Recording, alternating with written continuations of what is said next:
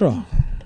就是游戏中发生的事情是真的，就是因为你你去玩游戏的人是真的，所以人经历的事儿就是真的。是还是和人类的这个核心特性相关，就我们嗯会脑补。对这个重点就在这儿，所以其实游戏不需要把信息补足。嗯就我也是因为做了游戏化设计以后，发现就游戏化设计师如果是游戏设计师出身，他会做太多。太满，他会做对对太满，然后就好多时候吧，就是尤其技术这个方面，就是他会去把大量的资源和精力投到就是把这个东西细节做的极满这个部分。是，但其实没有必要，他忽略了人脑自己其实你。应该把人的这个部分做的就是尽量充足和有延展性。是，对，所所以这里就也牵涉到一个延展的问题，就是 CRPG 和在线跑团的关系。嗯，我其实是非常不赞同把跑团和 CRPG 混为一体的。就是嗯，就我作为一个 D N D 玩家，我反而认为，就是你首先应该有一个完整的好的游戏，不管它是不是 D N D 的，嗯你不要拿这个框架去强套它。嗯，嗯就是他你也不能拿这个东西做借口，就是说我怎么怎样啊？对对对，就是而且跑团，因为它是线下的真人社交，它有非常多的非语言信号，它依然有很多东西无法在线上复制。对对对，对我觉得就不要把它搞成线上的 CRPG 是 CRPG，线下跑团是线下跑团，他们嗯各有各的好处。哎。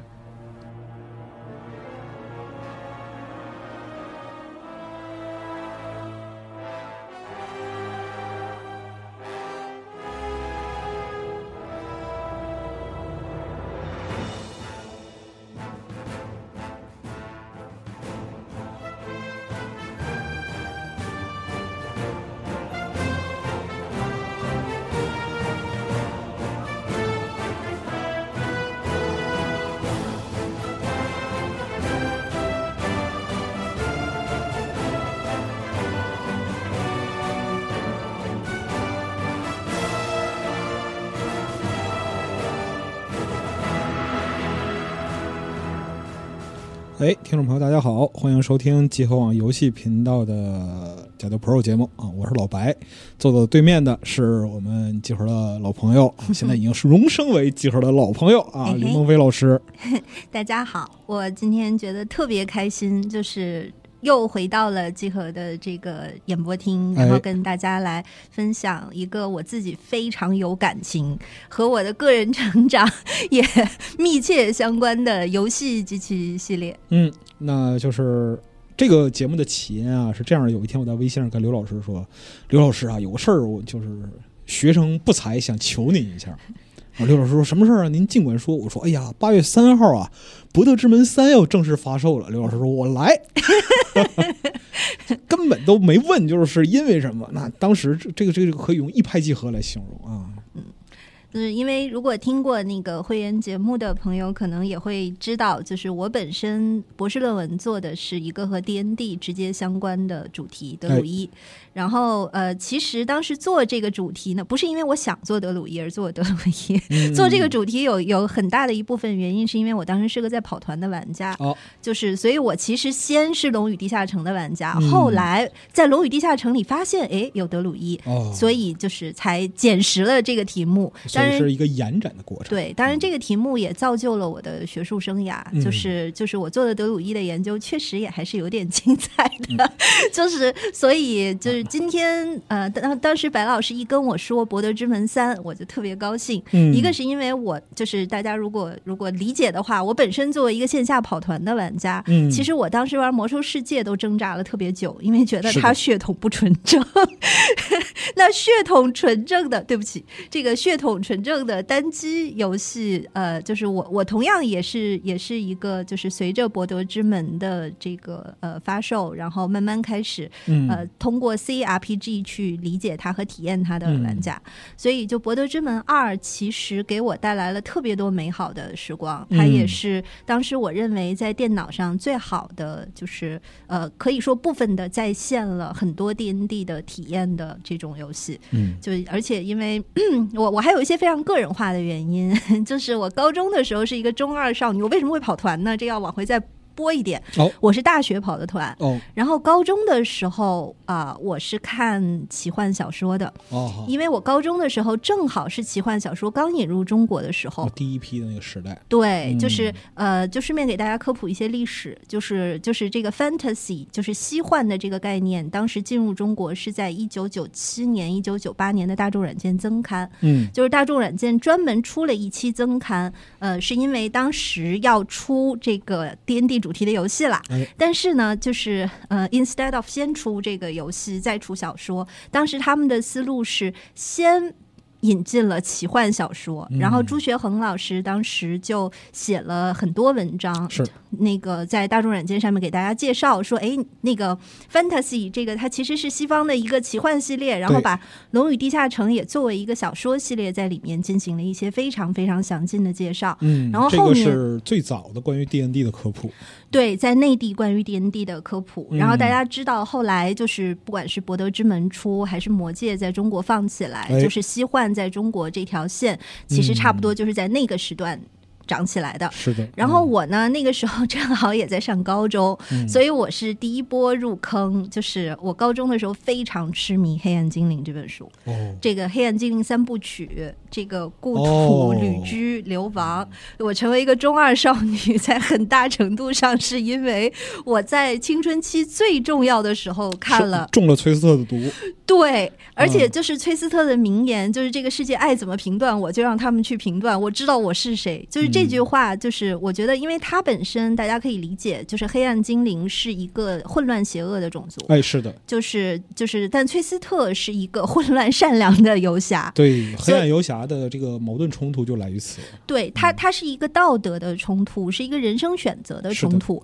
那你对你作为这个中二少年来说，在你最最需要冲突的年纪，看到了这个冲突在最大化的展现，嗯再加上就是我觉得可能所有的这个呃比较聪明的人或者有点才能的人，小时候都会觉得自己跟周围的环境格格不入，大家都会有一个格格不入的阶段。嗯，是的，哎，我我那个时候也也有一个和周围的环境非常不匹配的阶段，就是嗯就是一种成长期的必然现象。对对对，啊人人家会觉得女生不应该太聪明，或者女生不应该太强啊，什么有的没的，啊所以这个是那个年代特别典型的刻板印象。对，嗯所以那个时候就在其他人都说哎你应该乖一点的时候，我看了 《黑暗精灵》，然后觉得崔斯特都可以挺身去对抗他这一整个家族种族，啊就是血脉的诅咒。对血脉施加在他身上的道德压力。对那其实这个是非常容易被社会里面稍微有一点边缘化的任何任何有一点边缘性的群体都很容易接受到这里面的这种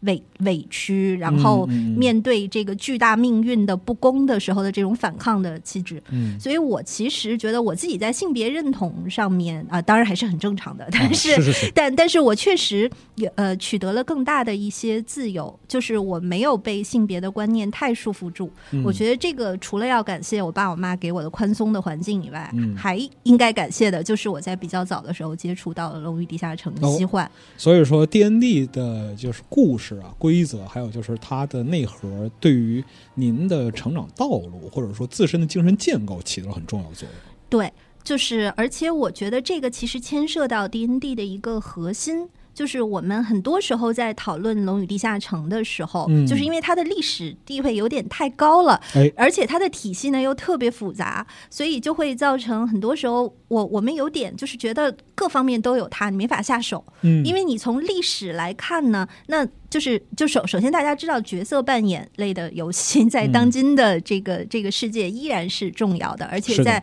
游戏产业发展的大多数过程中，可以说是角色扮演类的游戏让个人电脑、让个人的游戏体验成为了玩家体验里面的一个主流的层面。嗯、对，所以是的，所以，就我们可以说，就是当代呃，很多时候就就我我们在《游戏的人与社会》那个节目里也有说，游戏其实是是一种精神体验，它是一种强精神救赎。嗯它的这种强精神救赎性，其实它需要依托于一定的结构，嗯包括强故事世界，包括对人物命运的深层次的复杂的建构，啊包括对多元性的规则化的一个一个展现。嗯那所有的这一切，你现在真的回头看，它基底在 D N D。嗯，但是是 D N D 它就是它它就是角色扮演这件事情，呃的对游戏产业的重要性，我觉得，我觉得前一阵我甚至开始思考，是说，就是你从游戏史来说，角色扮演类游戏当然是很重要，是。就是因为在我我们如果真的简单回头看一下游戏史的话，你会发现，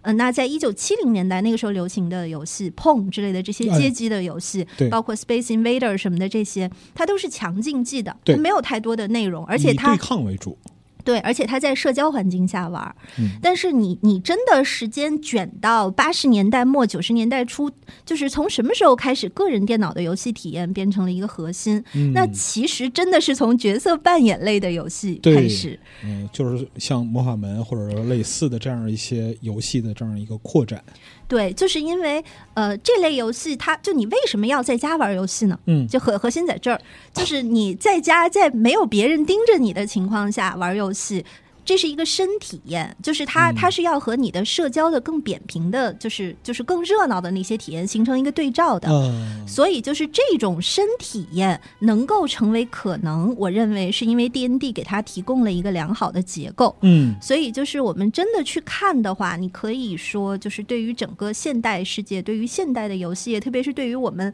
可以当做精神上的药物来来来使用的这个有内容的、有表达的这类游戏来说，D N D 是他们无法越过的高山，是这个嗯宗师。因为这种就是强叙事的表达，其实它只适于某种场景，或者说某嗯些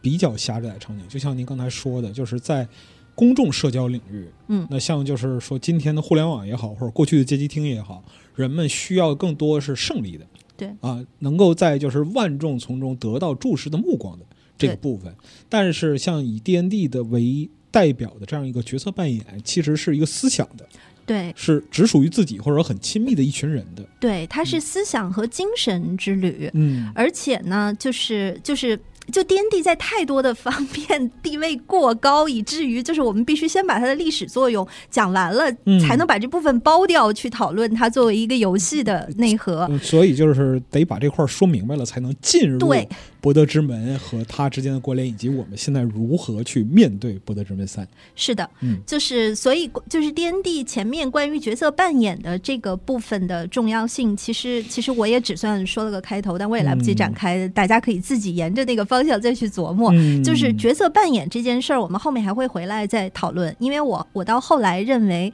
就是虽然从历史来看，角色扮演类的游戏会是个人进行游戏的深精神体验的最主要入口，嗯但实际上，如果我们看游戏的本质的话，呃，说不定在角色扮演之中也蕴含着数字游戏的本质，嗯甚至非数字游戏的本质。是的，因为游戏带“戏”这个字儿，对。就是这个呃，我们都知道，进入数字时代以后，就是作为 digital media，就是嗯。数字游戏在很大程度上继承了比它更老的所几乎所有之前媒介的遗产，嗯，包括文学，包括戏剧，包括这个呃电影，对。就是它现在也还在试图继续继承并且发展和扬气，但是就是在所有的这些媒介里，有些媒介和游戏的同调性是特别高的，啊。有些是相对低一些的。比如呃，你比如说这个，我我们从最近的说起，嗯就是电影和游戏，就是影游融合这个主题，我们之前也可能也稍微提了一点，就是也也可能没提。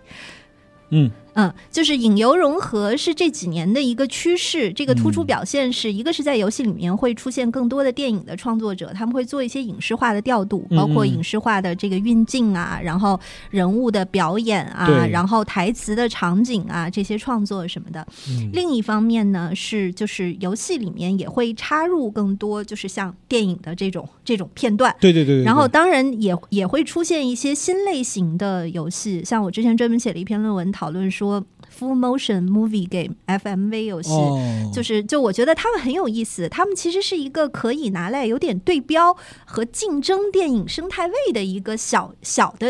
小的这个游戏类型。就是它处于游戏的品类里边，但是你与其说它是游戏，不如说它更靠近于电影的那样一个表达方式。对，但它其实又比电影呃稍微有点优势，就是这类游戏一般来说售价在二十五到三十块的人民币之间，然后它的游戏体验，它的单局体验一般在一点五小时到二点五小时左右，然后它一般都会有多重结局，其实就是那种有多重选项的电影。嗯，但是你你在现实世界的影厅，如果你买票的话，你当然只能看到单结局。可是像这种 M M F M V 类型的游戏，你是可以选结局的。对，而且就是你可以自己多次重刷，所以我觉得这这个类型很有意思。就这个类型，我我一直认为大家没有没有太重视他们，没有太重视也是因为之前都是一些小厂商在做。但其实当时在疫情期间，这个类型的游戏卖的非常好，你可以看到它是一个很有意思的电影的替代品。嗯，就是呃，在你没有办法去影院的时候，但其实我现在认为，就算你可以去影院，有些时候你也可以体会一下啊这些另类的这个这个。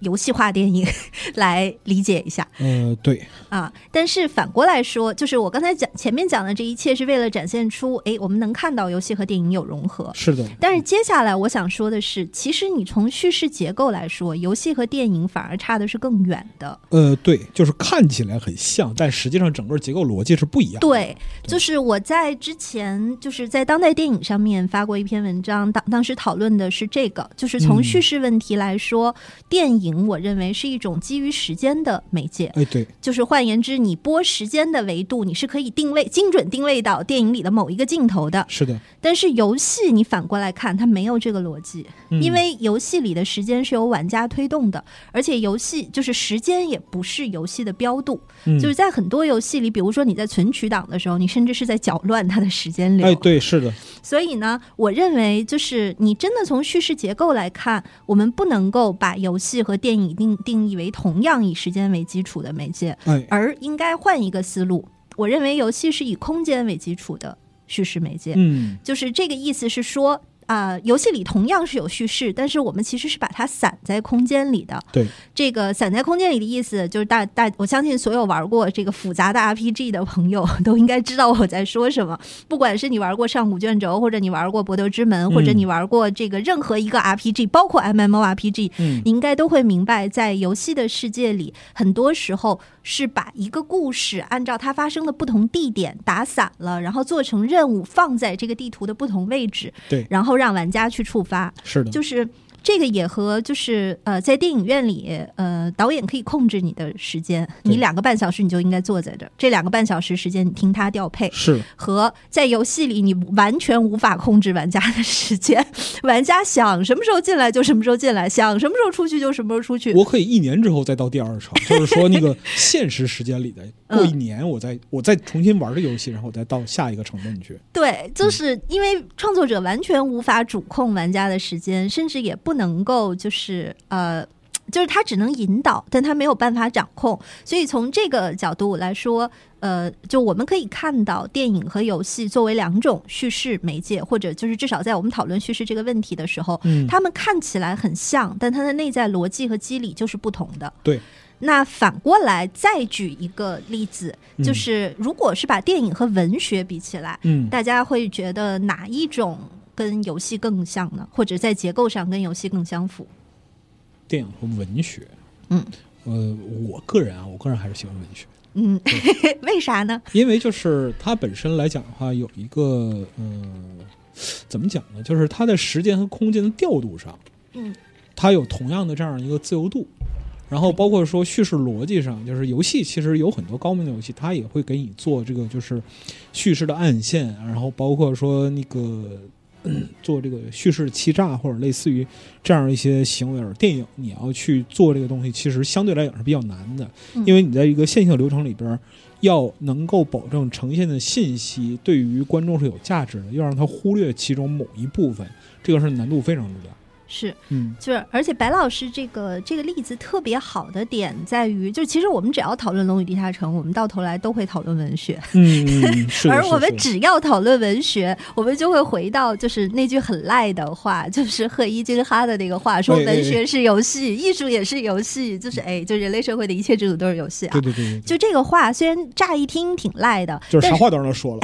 对对，就是就是，虽然乍一听挺赖的，但你真看的话，其实你会。发现，就像白老师说的，在文学里面，人的自主性和自由程度反而是更强的。是的，就是，但他的这个时间空间的控制和调度又是另外一种，就是他的创作者意图同样是充分的落实了的。嗯就是呃，其实你你怎么翻这个小说，在多半情况下，如果不是那种游戏化的有多重结局的小说的话，嗯一般来说你无法改变它的结局。就是你可以晚一点儿，你可以过一年再来看它的第二章，但是呢，这个人物他该死，他可能就是死了。他就是死了，对，对这是注定的啊。这对就是他的整个这样一个结构里边儿，决定了他的角色，还有他的就是故事特征。无论他采用任何技术，嗯，采用任何技术，我们说技术是指文学上的技术，比如说像正序、倒叙、插叙，是。然后补遗、旁白、闪回等等这样一些东西。但是呢，它的这样一个特征决定了，当这个作品完成的时候，它的角色命运是注定的。是，而且这个故事它无论如何其实都不是玩家自己的故事。是的，就是，但是我要指出的是，在文学作品里，玩家的自主性可能反而会比电影观众更高一些。嗯，嗯因为嗯文因为文字的表达方式和图像的表达方式毕竟不大一样，是就图像它是比较具象的，所以就是其实它给你留的想象空间会相对文学少一些。嗯。我不是说电影没有想象空间啊，防杠，就是电 电影也有很大的想象空间，但是总的来说，你比如说我们就说林黛玉嗯在《红楼梦》里，黛玉是没有具体的外貌描述的，她只有一个感觉，是就是。就是因为他要给你留白，就是因为文学的阅读其实也是一个很主动的过程，嗯。就是它并不像我们一般感觉上，就是因为书写好了，然后感觉读者好像造不成什么改变，因此很多时候我们会觉得阅读是一个稍微有点被动的过程，嗯。但是其实阅读也是一个非常主动的、有建构性的过程，而这个建构性，朋友们非常重要，因为 D N D 最初的。在线下作为一个桌游在玩的时候，它的建构性就来自于文学的这个核心特点。嗯所以我我我我觉得就是，就大家不要以为我们已经把话题岔开了，我们一直一直要讨论 D N D，只是因为 D N D 这个玩意儿它太它很复杂，它很杂对它太复杂了，它的文化根源、它的文化基底扎的特别深。现在我们就好像已经站在了一棵长成了的游戏的树上，但我们现在要回头去看它的根。D N D 就是构成游戏世界的最基础根系之一，而且是最蓬勃的一个根系。嗯它现在还在涨，你看，就是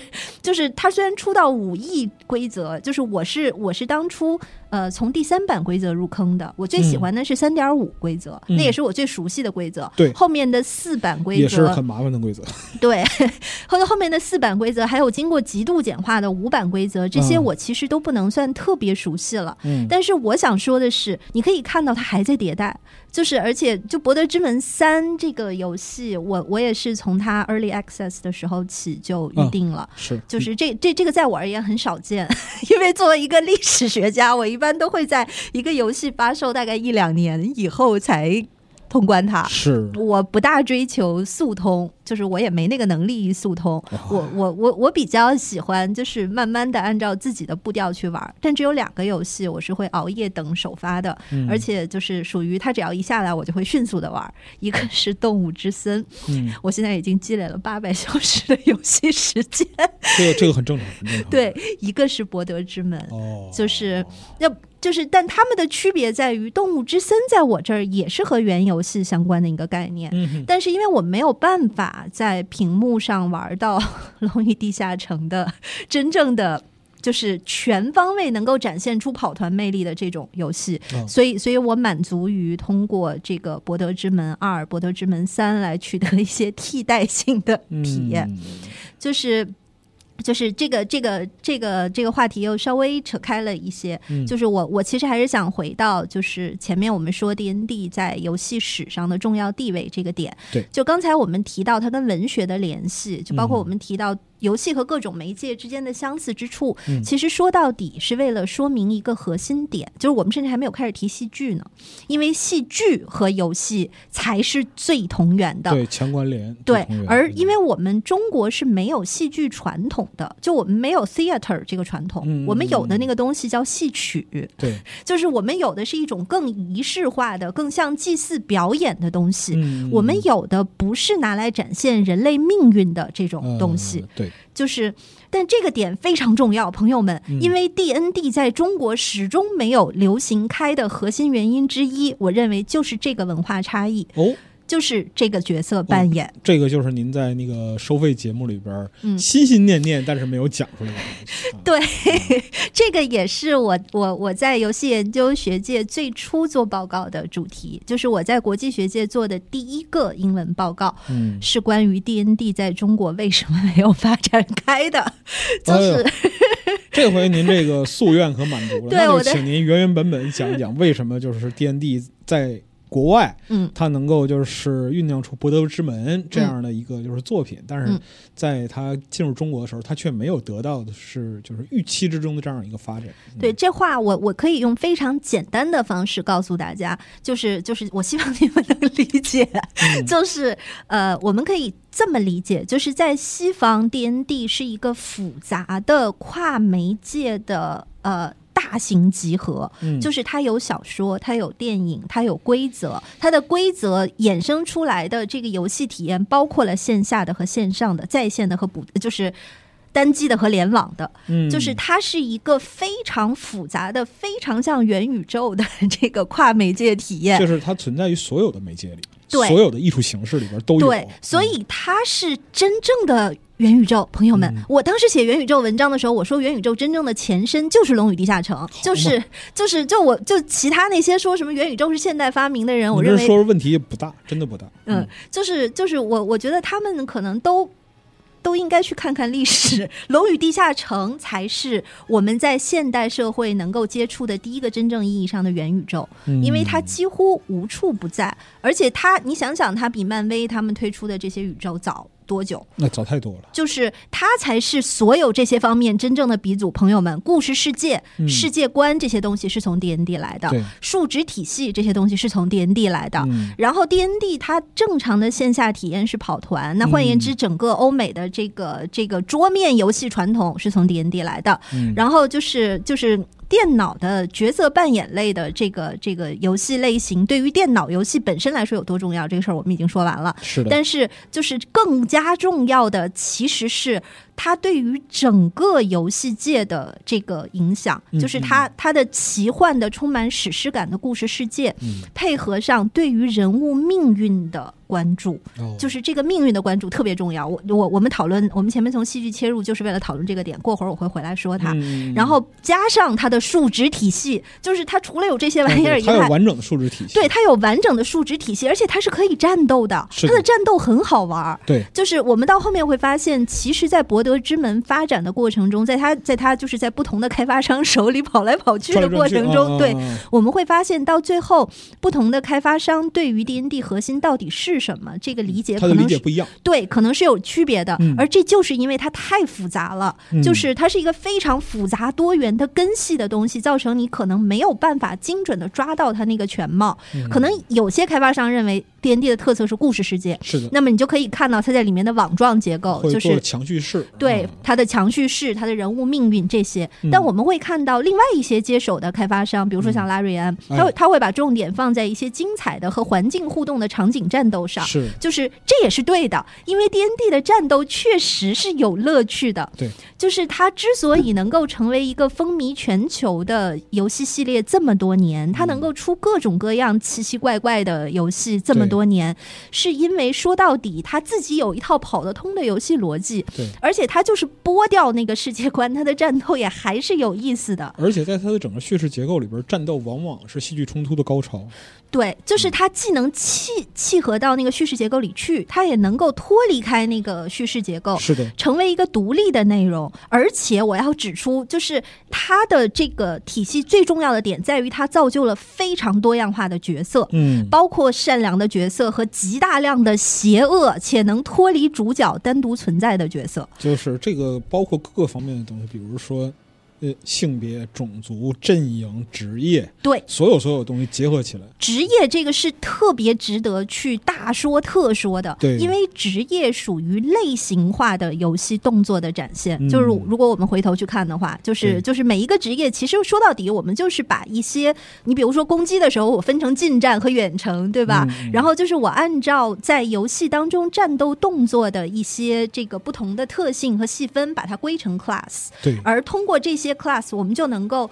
让更多元化的玩家能够组队在游戏当中一起竞争或者是合作。它实际上是展现人的个体的个性化。对，而且它是一个特别好的用游戏的机制，用一种动态的机制来进行的展现。嗯所以，就是如果我们真的回头来看的话，你可以认为，就是我觉得对于现代数字游戏来说，重要的一切，你都可以在 D N D 里面找到根源。好嘛，博德之门地位给拔这么高，博德之门地位高是是是是当然的，它就。但是博德之门它作为 C R P G computer R P G，、哎它其实也没有能继承就是龙与地下城的所有所有特性。对对对是就是的就是因为 C R P G 的一个特点是，它是通过电脑来模拟的这个跑团流程，所以就是你能看到，前面我们也说了，不同的开发商会把重点放在不同的地方。嗯你会发现 D N D 的遗产，就是大家到底怎么去理解它，其实到最后会决定了这个作品的形态，以及它会吸引的玩家的形态。嗯，是的，所以就是在在这儿，我们又可以扣回前面中间衍生出来那个小主题，就是 D N D 在中国为什么没有发展起来？哦，前面我说这是因为中国没有戏剧的传统，嗯这个是因为我自己真的跑过团，嗯，然后我跑团的时候，我发现第一是我只能扮演自己，嗯第二是我只有和其他也爱扮演的伙伴一起，我的体验才好。那、这是我们在这个就是对于跑团的玩家来讲的话，嗯就是很熟悉的，就是你的扮演感。进入角色的这样一个状态，决定了就是你跑团这样一个体验。是嗯，而正常的中国玩家没有那么爱演，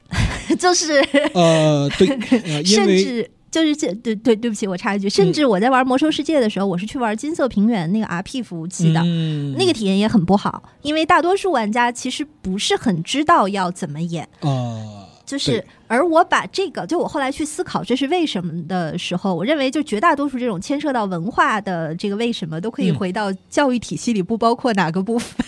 嗯，还有一个就是说，您刚才讲的是中国传统的戏曲，嗯，它其实不是剧，是是曲。这个曲的意思就是什么呢？所有东西其实都是一板一眼的做好的。嗯，就你可以有你在里边儿肯定是可以有你自己的东西，比如说像京剧啊，嗯各个流派的，就是说身法啊、唱段啊这样一些东西，但它总体的框架仍然是限定死的。对，它有范式，它有固定的角色。而且，就是我觉得我们的戏曲真的是仪式化表演，很多时候就比如说你演《长恨歌》，你嗯只能说婉转峨眉马前死，你不能说杨贵妃力劈唐明皇，嗯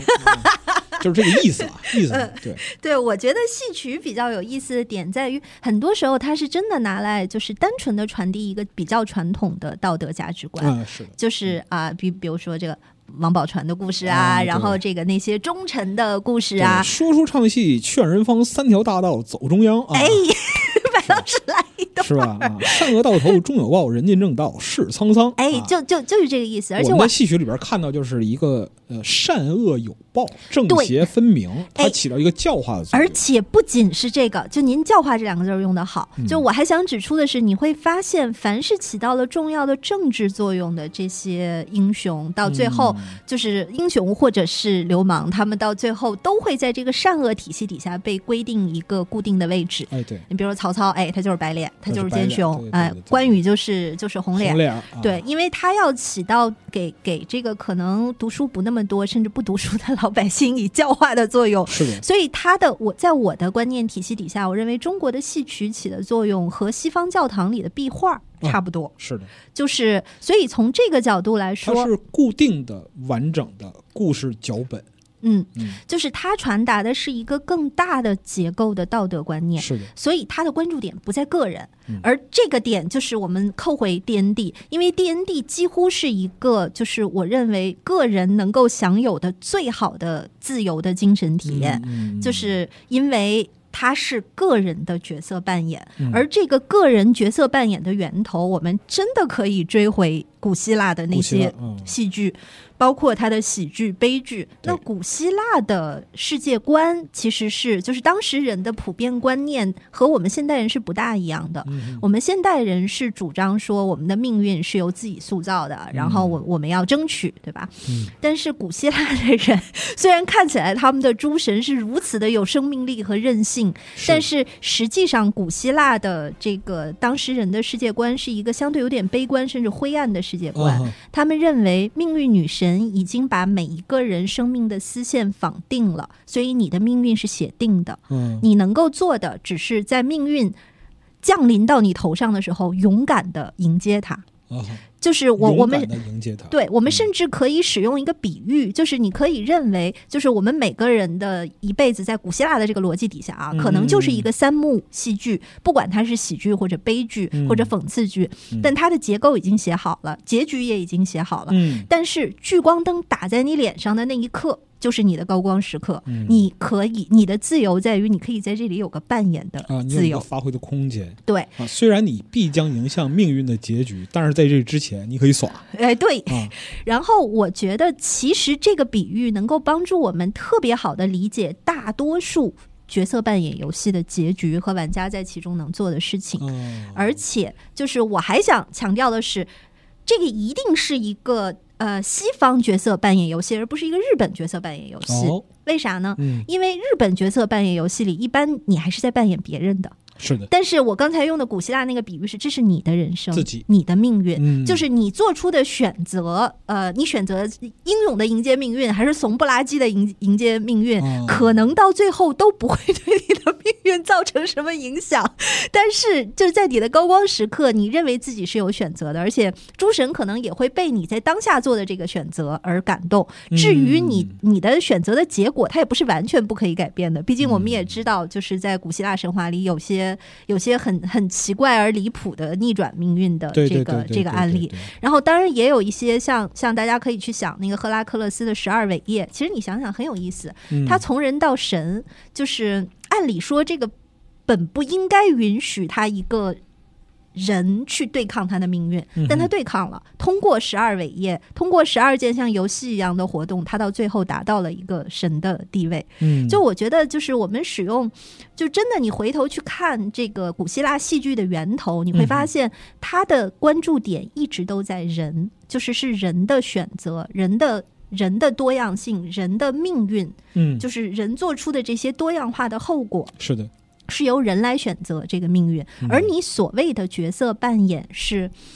你也可以做这个选择。嗯，那这个特点，其实在 D N D 里展现的最充分。嗯就是我们会，我我自己也很喜欢日式 RPG 啊，所以我不是踩一捧一，嗯，就是，但是我我在玩日式 RPG 的时候，我同样会有一种非常愉悦的审美感受，就是我在故事世界里面遨游，就是。呃，我我也会被《王子复仇记》或者是这个，就是这个哎各种各样的日其实就是哈姆雷特，他其实就是一个特别典型的这样一个表达。嗯对，因为哈姆雷特的传奇啊，在嗯整个欧洲，它虽然开头和结尾嗯基本是一样的，但是中间千差万别。是啊，就是就是就日式 RPG，就是当然我们要知道，所有的 RPG 的源头都是 D N D，所以日式 RPG 也是先有了西幻，然后日本在做了自己的改动之后发展出来的一个类型。嗯，就是，但我们依然能够看到，在日式 RPG 里。更多的时候，你其实是遨游在故事世界，嗯你还是在体验别人的故事，嗯，它不会让你感受到太多复杂的你的行动会造成的后果。但是反过来说，在《龙与地下城》的世界里，这个系列最大的魅力，其实我觉得这是它最大的精神魅力，嗯，就在于它能够完整的展现出你的选择及其后果。嗯。就是，而且这个，就大家一般都会把这个形容为自由，像之前都会说，呃，D N D 是自由度高的，度啊，对或者说我们常谈的开放世界啊，对玩家的自由度啊，类似于这样的。对。但是我其实觉得我对“自由”这个措辞稍微有点小意见，哦，就是我觉得 D N D 其实是自主，而嗯不完全是自由。嗯啊，首首先是到什么程度为止算自由，对吧？这是你的自由还是我的自由？嗯 就如果我的自由是以碾压你的自由为条件的，那这个到底算不算真正性质的自由呢？嗯，这倒是，就是你怎么样不重要，没有你对我很重要啊。对，就是自由的这个概念，特别是你你放在讨论游戏这种受到规则的限制来进行的这个媒介的时候而，且它天生必须有规则。对，嗯那就是，所以你从游戏的本质来说，我们就会觉得这个自由不一定是一个百分之百的自由，是的，就是这个讨论就开始没法进行了。嗯，但是我觉得我们可以把 D N D 的核心特点往自主这个方向去思考一下，因为再也没有任何一种其他的游戏类型这么重视你在游戏里引发的道德后果和社会后果哎，了，对，朋友们。是的，是的，就 就是是博德之门其实就是一个很典型的例子，在几个主要的我们如果拿戏剧来作为比喻的话，就是它的几个主舞台上，无论是一还是二，就是你所去过的那些地方，都会因为你的立场、身份、选择和行为受到影响，嗯，以至于在就是游戏的进程之中，你会亲眼看到这个结果，而你必须去承受。嗯嗯，就是在在这儿，我们甚至可以稍微援引一下莎士比亚，就是就是莎士比亚本身也指出啊，人类生活本身就是戏剧，就是人生就是一场大的舞台。哎，就是实际上我们可以看到。D N D 通过就是 C R P G 展现在博德之门这个这个舞台上展现出来的时候，嗯它的每一座每一个舞台都是人类悲欢的一个场，而在这个场里，通过就九宫格的道德阵营选择，它不仅能让玩家做出选择，而且它也让其他人做出选择。就是这个重点在这儿，就是日式 RPG 可能还是以主角团的。这个作为世界的核心推动力，意味着在这个世界里，如果和主角关联比较弱的人类，他的命运或者是这个这个 NPC 的命运，可能就没有办法得到展现。嗯所以很多时候，他们可能也，嗯就这些 NPC 在不牵涉到主角的时候，他也不动。我们可以认为，如果我们把这个日式 RPG 和和这个呃欧美的 RPG 看成两套体系的话，嗯就是一套体系的呃运动核心是是主角团的行动。另外一套体系的运动核心，也就是 D N D 的运动核心，朋友们、嗯。是这套规则本身。哦。就是这个其实是很多人会非常被《龙与地下城》背景的游戏打动的原因，就是这个世界里的 NPC 它各有悲欢，对，这些悲欢它和你主角没关系，就是有你他是个坏人，没你他也是坏人。他也是个坏人。对，就是不存，就是坏人有他自己的逻辑，有他自己存在的社群，他就是你不在的时候，人家自己也在推剧情。对，该咋过咋过。哎，对他们也是自己的主角，嗯所以我觉得这个点非常好。就是我之前看《失控玩家》的时候，我最感动的一个点是他们平视 NPC，、哎就是终于有人去关注，就是 NPC 的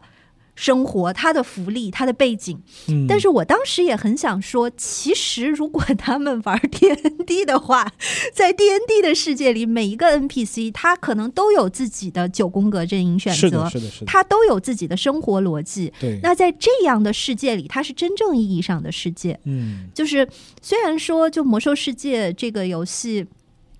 现在我对它有很多个人情绪，嗯但是这个游戏当初它的卖点之一说的是，我不是推出一个故事或者一个战役，我推出的是一个世界。但是《魔兽世界》，我觉得实际上它在展现出它里面多样化的这些 NPC 的时候，它的多样化程度比起《龙与地下城》还是稍逊的。啊是，因为呃，有些《龙与地下城》里的九宫格里至少有三格全是邪恶，是纯粹的邪纯恶。纯邪恶。对，对，不管是手续邪恶、中立邪恶，嗯还是混乱邪邪恶恶，他们都是纯粹的邪恶。对，那很多时候，你如果做。做的是一个就是大多数人要来一起玩的网络游戏，嗯同时你里面又有很多 PVP 的这个成分的时候你就没，有办法，就是这么明确把它界定为邪恶的概念。对，所以就是我们会看到魔兽世界早期也使用了 D N D 类似的架构，就是嗯就包括它的很多职业都是从 D N D 体系里继承的，是呃，德鲁伊、野蛮人。对对，对就是这些都是萨满。其实，其实，其实我当初一开始玩魔兽世界的时候，我作为 D N D 玩家的自尊心，就是给我造成极大挑战，是吗？对对对对对，我大概中间得等了有一年半，哦就是零六年他进入中国，我零七年中才开始玩儿。哦，就是这才能与自己形成和解。对，一直不能和解，就是一直觉得别扭，就是就是，但那您这个婆罗门的历史那可太长了 对不起。啊！这个这个这个，我只代表我自己啊，我啊我不代表任何其他人，而且我我这个婆罗门的这个这个这个角度是是是错误的、不人民的，我先自我批判一下。然后，然后就是，呃，但是，但我这人就这样，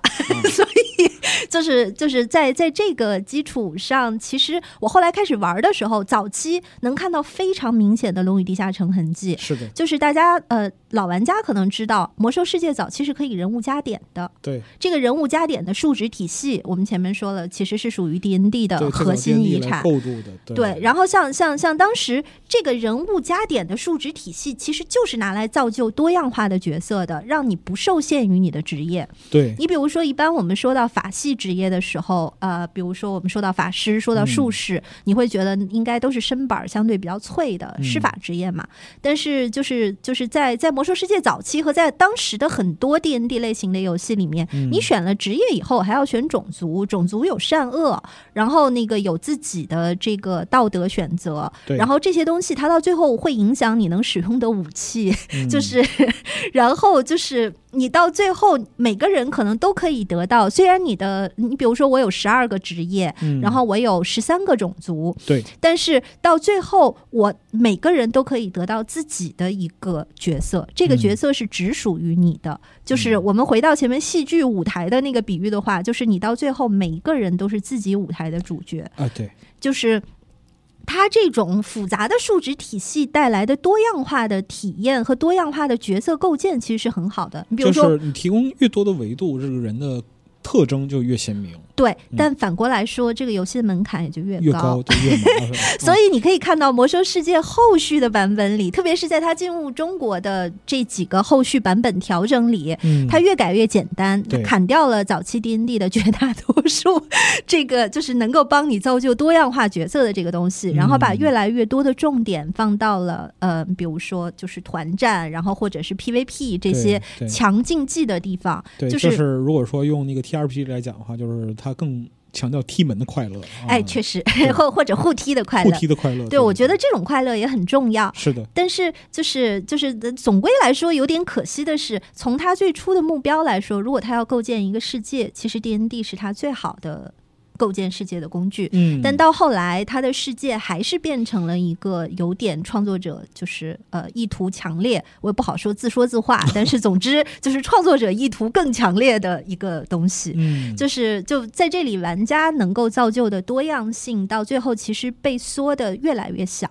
嗯，然后他的创作者意图越来越强，当然大家可能也知道暴雪吃书的这些 这个明显的故事，对对对，就是就但我想说的是，这是一个很有意思的例子，就是说呃，这个在西方的。发展过程当中有不同的此消彼长的一个游戏类型的变化，对，而魔兽世界的这种变化，实际上也是呃西方最后遭遇的一个类型化的发展的变化，就是 C R P G 中间在很长一段时间是示威的，它是被那些更强调动作的这个 R P G 挑掉了的，就是我觉得这个也可以看成是就是。就是很很多时候，呃，我觉得这这也是属于西方的游戏史也没有那么长，所以有些我们在国内会遇到的问题，他们他们也遇到了，对他们也遇到了，那就是大众消费市场的审美品味 VS 创作者更精英化的个人表达的这个中间的矛盾，或者说是时代文化思潮在创作者和受众之间形成的这样一个就是对冲吧。嗯，可以这么说。就是我我的看法是，呃，就是就是，其实像最初做博德的这个黑岛，他们是相当精英主义的。哎呦，您要开始讲历史了，好啊，请。不，我少少讲点历史。就就黑岛本身是非常精英主义的。你你最我觉得最有黑岛特性的游戏就。他妈是《抑郁症魂曲》，嗯，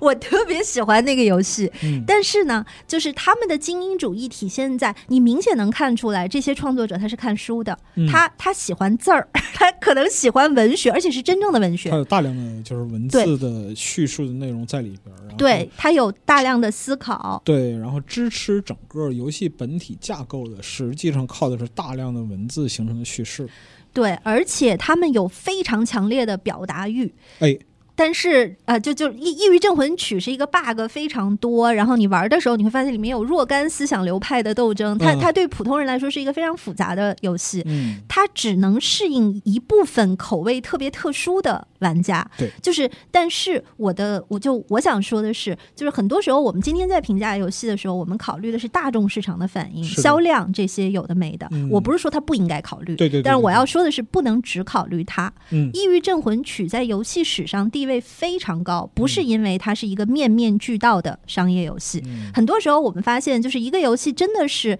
呃面面俱到了，它可能。最受大众市场的欢迎，但是这个不能代表它在游戏史上就是一个非常好的游戏。对，就是我们应该至少有两套评价维度。这个评价维度的事儿，我们在会员节目里有讨论了。哎，是的，就是我，我觉得在这儿我要强调的重点是，《抑郁镇魂曲》是一个艺术性、表达性非常强的游戏。哎你可以通过它看到，就是呃，当年的黑岛试图通过它来拉高电子游戏作为一个、一个载体的这个文化表达性。嗯，就是你能看到他们的实验性，嗯然后但是哪怕是他们，哪怕是游戏素养比我们高一点的欧美玩家，嗯，大众市场当时也不买账。对，就是而且呃，《异域镇魂曲》这个游戏是进入了中国的，是的，但是它在中国的销量也不是太好。然后就是我想说的点是很有意思的是，他们实际上就是把游戏当成最好的这个文化作品在做，我都不好说是文化产品了。是文化作品，对，但嗯但他们确实也一直由于各种原因都在生死线上挣扎。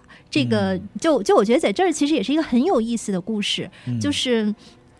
就是因为我们如果真的去看的话，就这个一个游戏类型能不能传到玩家端，能不能被最多的人看到，嗯这个事儿其实是还是和市场相关，而市场这里又会和资本的操控相关。哎呦，就是就是啊，大家都知道我们在游戏的人与社会里给了大家很多马克思主义震撼，嗯，就是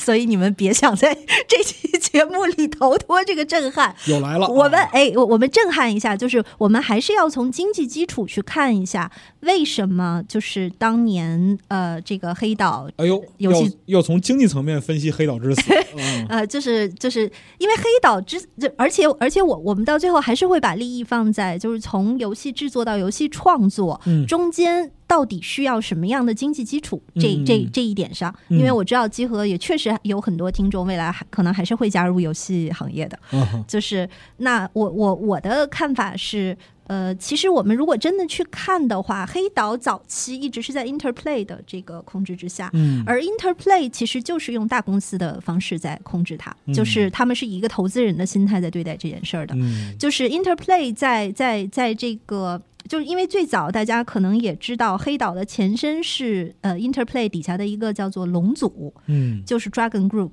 他们嗯。其实就是专门处理这个 Interplay，当时买了这个被遗忘的国度的授权，对对对然后也买了一些别的这个游戏世界的授权，然后嗯。他们就是负责把它搞成游戏。哎。然后这个博德一呢，当时卖的特呃辐射，当时卖的特别好。对。然后就是因为卖的特别好，然后巨亏的 Interplay 就开始了，就开始觉得，哎，这是一个好的投资，就开始操作，哎，他就开始操作。嗯就是朋友们，我要提醒大家的是。呃，这个其实是一个特别典型的，而且在西方游戏史上反复发生了很多次的被大公司的运营方式搞死的游戏创作。嗯，对，就是就是黑岛的悲剧的最大部分，我认为就在于，就是很多时候我们在讲游戏开发的时候，我们我们都会去想，就觉得三 A 大作是好的，觉得西方可能它的工业生产流程等等这些东西都是好的。但是我们如果真的去看它的历史的话，实际上它的资本操控搞死的游戏公司，那可太多了，哎，没错，嗯就是这个也是我们今天作为一个在发展中的这个游戏。产业嗯应该关注的，就是中国的游戏开发者也不要太多的这个呃，也不必太仰望他们，嗯。因为他们也不是什么事儿都做得对。对。就是你真的看的话，就是不只是黑岛，还有很多西方，还有牛蛙。哎呦我的天！一说到牛蛙，我眼泪都要下来。了。您别说了 啊，别说了，别说牛，蛙才是我的真爱，嗯，就是啊，黑黑黑岛我当然也很难过了，但是啊就是牛蛙、黑岛，然后包括北方暴雪，哎呦，开始哎呀，白老师，别说了，别说，别说，我们也那个严肃说这个这个这个就是那个正经的，嗯就就就先集中在黑岛身上吧。嗯，就是所有这些倒霉公司，他们说到底不是毁在他们的游戏创作能力上，啊，这是肯定的。他们都是毁在西，就是这个大大公司体制上。啊，所以朋友们一个运作的逻辑，对，所以我想说的是这套运作逻辑的差别，嗯，就是把游戏当成赚钱工具的。并不只是有国内的互联网大厂，在西方的发展过程当中，把游戏当成赚钱工具，而不是表达性的作品呢，就是不关心游戏内容到底是什么，或者它突破了什么边界，只关注它能卖多少钱。换言之，只看销量的嗯这部分投资公司、嗯大公司。也真的相当多，嗯而从结果来看，我们会发现，说到底就是他们毁灭了创作。嗯就是黑岛是有生产力的，突出的表现就是人家人家后来就是已经不行了，重组的黑曜石那依然有生产力。对，不管是天包括说在当时他们的这样一个规模和创作能力的情况下，连续在辐射和博德之门上取得了非常辉煌的成就。是，对，就是你想啊，辐射是辐射的那个体系和博德的体系是不一样的，嗯和异域镇魂曲那又又大不一样。对这三个成功的游戏系列，相当于是就是就你现在能 能在中国找到哪个公司随便一出手三个成功的游戏系列？因为就是那个我们之前曾经聊过这样一个问题，就是一个游戏公司如果它有一个热门长销的 IP 的话，嗯，它就是业界一流；嗯如果它有两个，它就是业界顶流。嗯，嗯，就这样的一个情况。我们都不说北方暴雪，我们说今天的暴雪，哎那不也是大公司体制搞死的吗？嗯，就是是就是，所以说到最后，就是是实际上，我认为就是就就当然每一个公司它的衰败兴亡当中，就会都会有非常多人造成的因素。嗯但是作为马克思主义者，我们更多的看它的背后的经济体系的时候，你就会发现，那为什么黑曜石能做出永恒之柱啊？嗯虽然永恒之柱二也不那么好，但是嗯人家毕竟还在做，为什么？很坚持的。对，而且他他甚至还做天外世界，就是嗯那个、就是这些调性不大一样，但看起来又和辐射血脉相连的游戏，对就是到最后你会发现，呃，是新的经济体系给了他新的创意表达空间，嗯也就是这个众筹，然后 early access 的、嗯的这一套。分发体系，对。就是我觉得这一套分发体系，同时也是让很多国内的独立开发者能够自己去做点儿想做的游戏的嗯。这个重要的入手点。对。那我想说的是，就是很多时候我们在看游戏成败的时候，呃，没有考虑到它背后的这个经济逻辑和这套运行体系。嗯，那实际上，它之前被搞死，是因为它的它头上的这个资本爸爸老在这里胡这个胡说八道，就是控制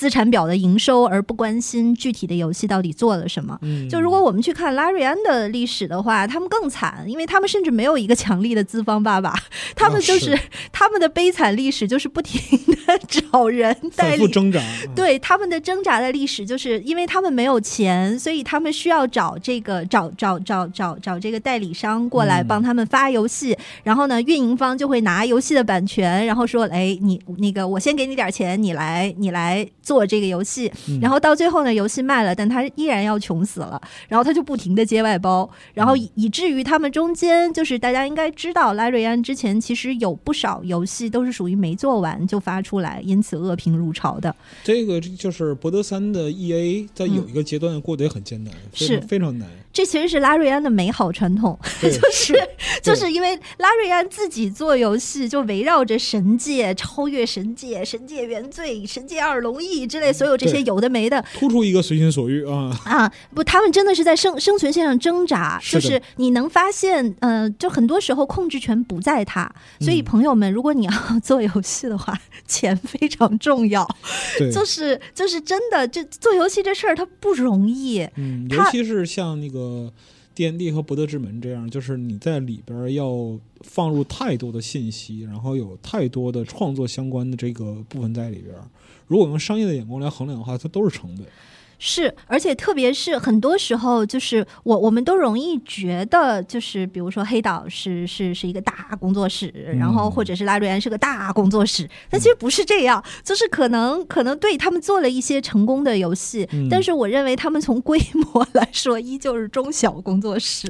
所以他其实还是挣扎在生存线上，嗯，然后就是在这种挣扎下，呃，实际上我我很推荐大家去看前一阵出的一本翻译的书，嗯叫做呃游戏失败。啊。呃，就是就我之前可能也在别的别别的集合节目上推荐过这个书，嗯。它其实那本书讨论的核心观点，我认为就很重要，就是说实际上是大公司的这个体制、嗯。运营体制搞垮了很多游戏的创作，嗯。而他到他到那个书的最后提出的一个方向，就是说他认为独立游戏才是未来。嗯。那我我没有那么乐观，我觉得独立游戏也不一定是未来，但是但是这种就是。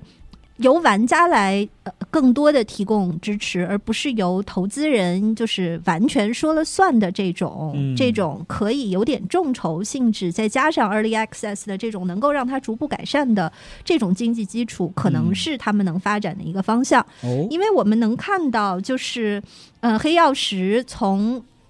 开始做永恒支柱起，就开始有了一定的自主性，嗯。开始可以有自己的表达。嗯。那拉瑞安其实也是后来就是就是开始众筹了以后，他们做出了这个神界原罪。嗯，然后我我觉得，在我看来啊，就是这个经济模式真的很重要。哎，刘老师，那我这儿提一个问题啊，就是嗯像那个就是《博德之门》嗯这样的，就一个很典型的基于 D N D 的规则和传统的这样一个游戏，嗯它的就是很多生命力是否也是延续自这个就是 T R P G 时代，就是玩家嗯与规则制定者共同构成故事的全貌的这样一个特征，以至嗯于就是说您刚才所说的这样一种。就是众筹也好，或者说这种嗯新的经济形式，嗯由玩家和创，因为创作者拿了玩家钱嘛，众筹嘛，嗯，然后就是玩家和创作者共同完成这样一个游戏，嗯，显得更自然。哎，好问题。嗯，我我觉得是，嗯就是这个突出的证据就是。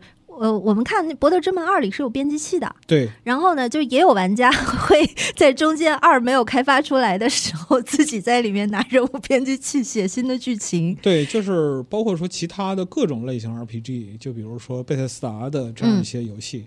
那么基于一个良好的平台，那么它有就是一个开放的特征，嗯然后就是玩家愿意参与其中，然后贡献故事，嗯，这个东西其实都是 D N D 特别重要的文化遗产或者说精神特征。对，就是嗯我觉得玩家的自主性，就是嗯玩家是重要的，没有玩家就没有游戏，这个观念真的是 D N D 的核心。嗯，对，就是只有只有一个 D M 也不行。对是的，嗯而且最重要的是，我觉得就如果没有线下跑团经验的朋友，可能不能理解，就是跑团的剧情不是由 DM 决定的。嗯，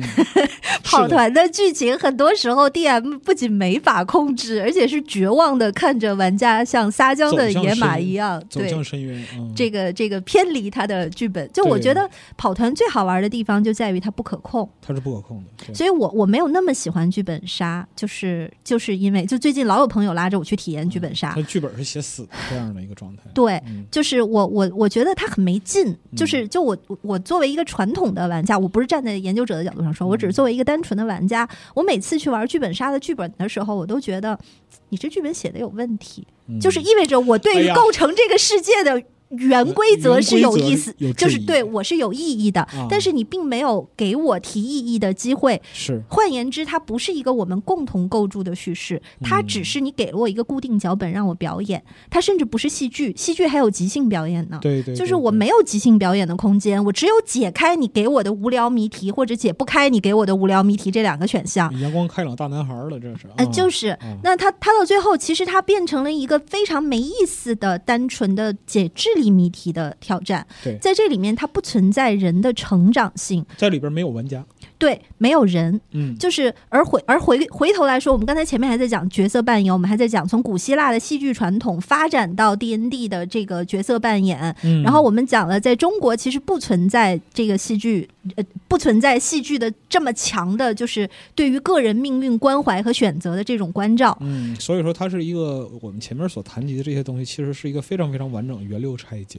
对，嗯就是就是你真的明理解了这个，你才能明白，最后从结果来说，D N D 在中国它为什么没太能流行开呢？嗯首先是因为它进入中国的时候不是作为游戏进来的，是这个是一个特别核心的重点，对它是作为小说体系进来的。嗯所以大家可能也知道，D N D 在中国是催生了中国自己的 D N D 系列的，嗯就是 D N D 是催生了中国自己的奇幻系列的，就是九州。嗯，那九州我也是从他们诞生起就一直非常密切的关注他们。嗯那在我看来，九州系列最大的问题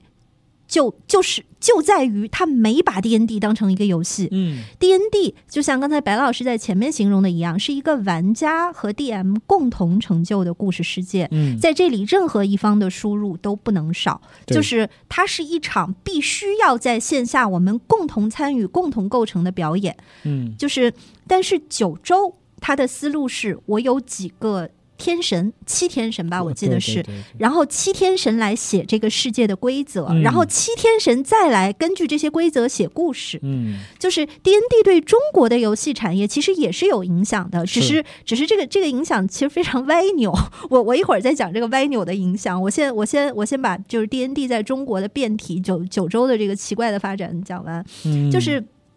九州到最后，它就变成了一系列这个网文作家和小说家创作的一个基本入口。嗯然后，这个世界对于创作的这些小说家来说，依然是他们的游戏，嗯，但是它对普通玩家来说就不是游戏了。读者不参与啊。对他把玩家降低成为了观众。嗯就是我觉得这个是他的一个核心问题。这个核心问题剥，就是它相当于把 D N D 最好的那个精神力，把它最好的那个能够生成创作的特性剥离了。嗯，就是实际上，因为白老师和基和本身也也也有自己的团嘛，对，就是你们之前跑团的时候，每一个团都会生成一个好故事。是的，就是实际上一部分奇幻文学也确实来自于跑团的过程。哎，因为你从它的本质特征来看，它就是一个人类的。这个是各种个性极强的人类聚在一个嗯舞台上，为了一个共同的有史诗感的目标的大冒险。最典型就是龙枪系列嘛。对，啊，那它肯定是有故事的。是的，就就龙枪系列，你看它的双主角，就是这个，你看这个这个卡拉蒙，嗯。其实卡拉蒙的形象就是一个好人的形象，雷斯林一看 就是一个这个九宫格里不管怎么说的标尺一定是在混乱、邪恶这两个地方就是摆来摆去的人。对，就是，但我们可以看到在，在就是龙枪，毕竟还是相对，我觉得，我觉得龙枪对于人物内心的塑造，就可能其实没有他没有黑暗精灵那么深入内心，对对，对他其实是一个更团体的这个形象他其实很多。时候还是停留在事件和现象上。对，嗯那他看起来其实真的很像是就是大家跑团的时候慢慢跑出来的一个史诗级的冒险。对，那我想说的是，你可以看到，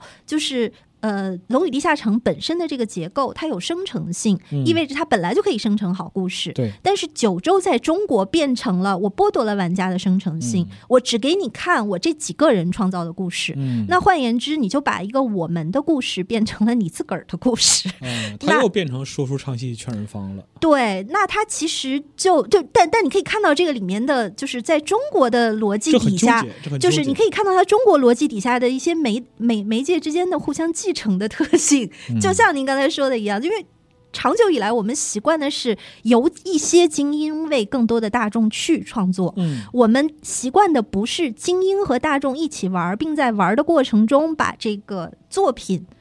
当做最终形成的一个结果。嗯所以我们老强调的是自上而下的教化，嗯而 D N D 的核心，朋友们在于自下而上的涌现式结构。嗯，自主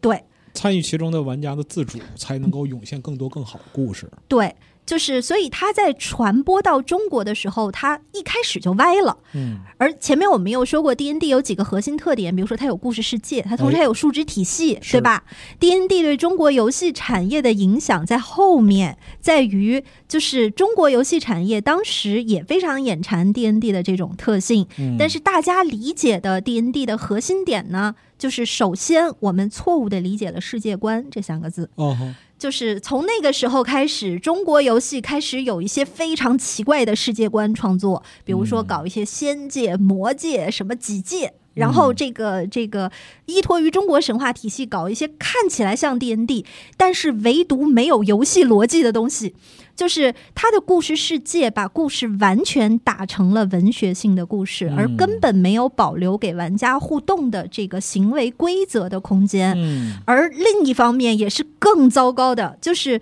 中国的游戏人，当时的游戏人啊，当时的游戏人在理解 D N D 这个体系的时候，认为它的成功就是通过一套文学式的世界观加上数值体系。哦是这样。然后在这个基础上，我们才能有就当年被我誉为各种包死、包抬、包埋的三包游戏的这种，哦就是我换一套世界观，然后呢。数值体系还是这些，但是我就可以说自己是一个新的游戏了啊。所以说，所有的就是在其中参与的玩家的角色都被割掉了，对，嗯玩家被完整的从这个体系里面排除了。抛抛出去了。对，而我当时非常认真的看了大众软件的那个奇幻的增刊，嗯，就是你会发现在里面没有一个地方强调玩家的自主性。哦，就是它是作为一个非常精良的西方文学相关的一个体系进来的，而且它从最一开始通过游戏媒体进入到中国的时候就是这么进的，所以在大家的观念体系底下，它就没被当成一个游戏体系。我、哦就我就是我们下意识的认知，它不是一个游戏体系，对就是我们会它是说是它是一套文学，对，它是文学加数值，嗯，而这个加数值才是最要命的地方。哦，因为 D N D 系列确实有出色的数值体系，很棒，对，但它的出色的数值体系，其实说到底，它是和人物的成长强关联的。就是我希望大家自始至终的明白，就是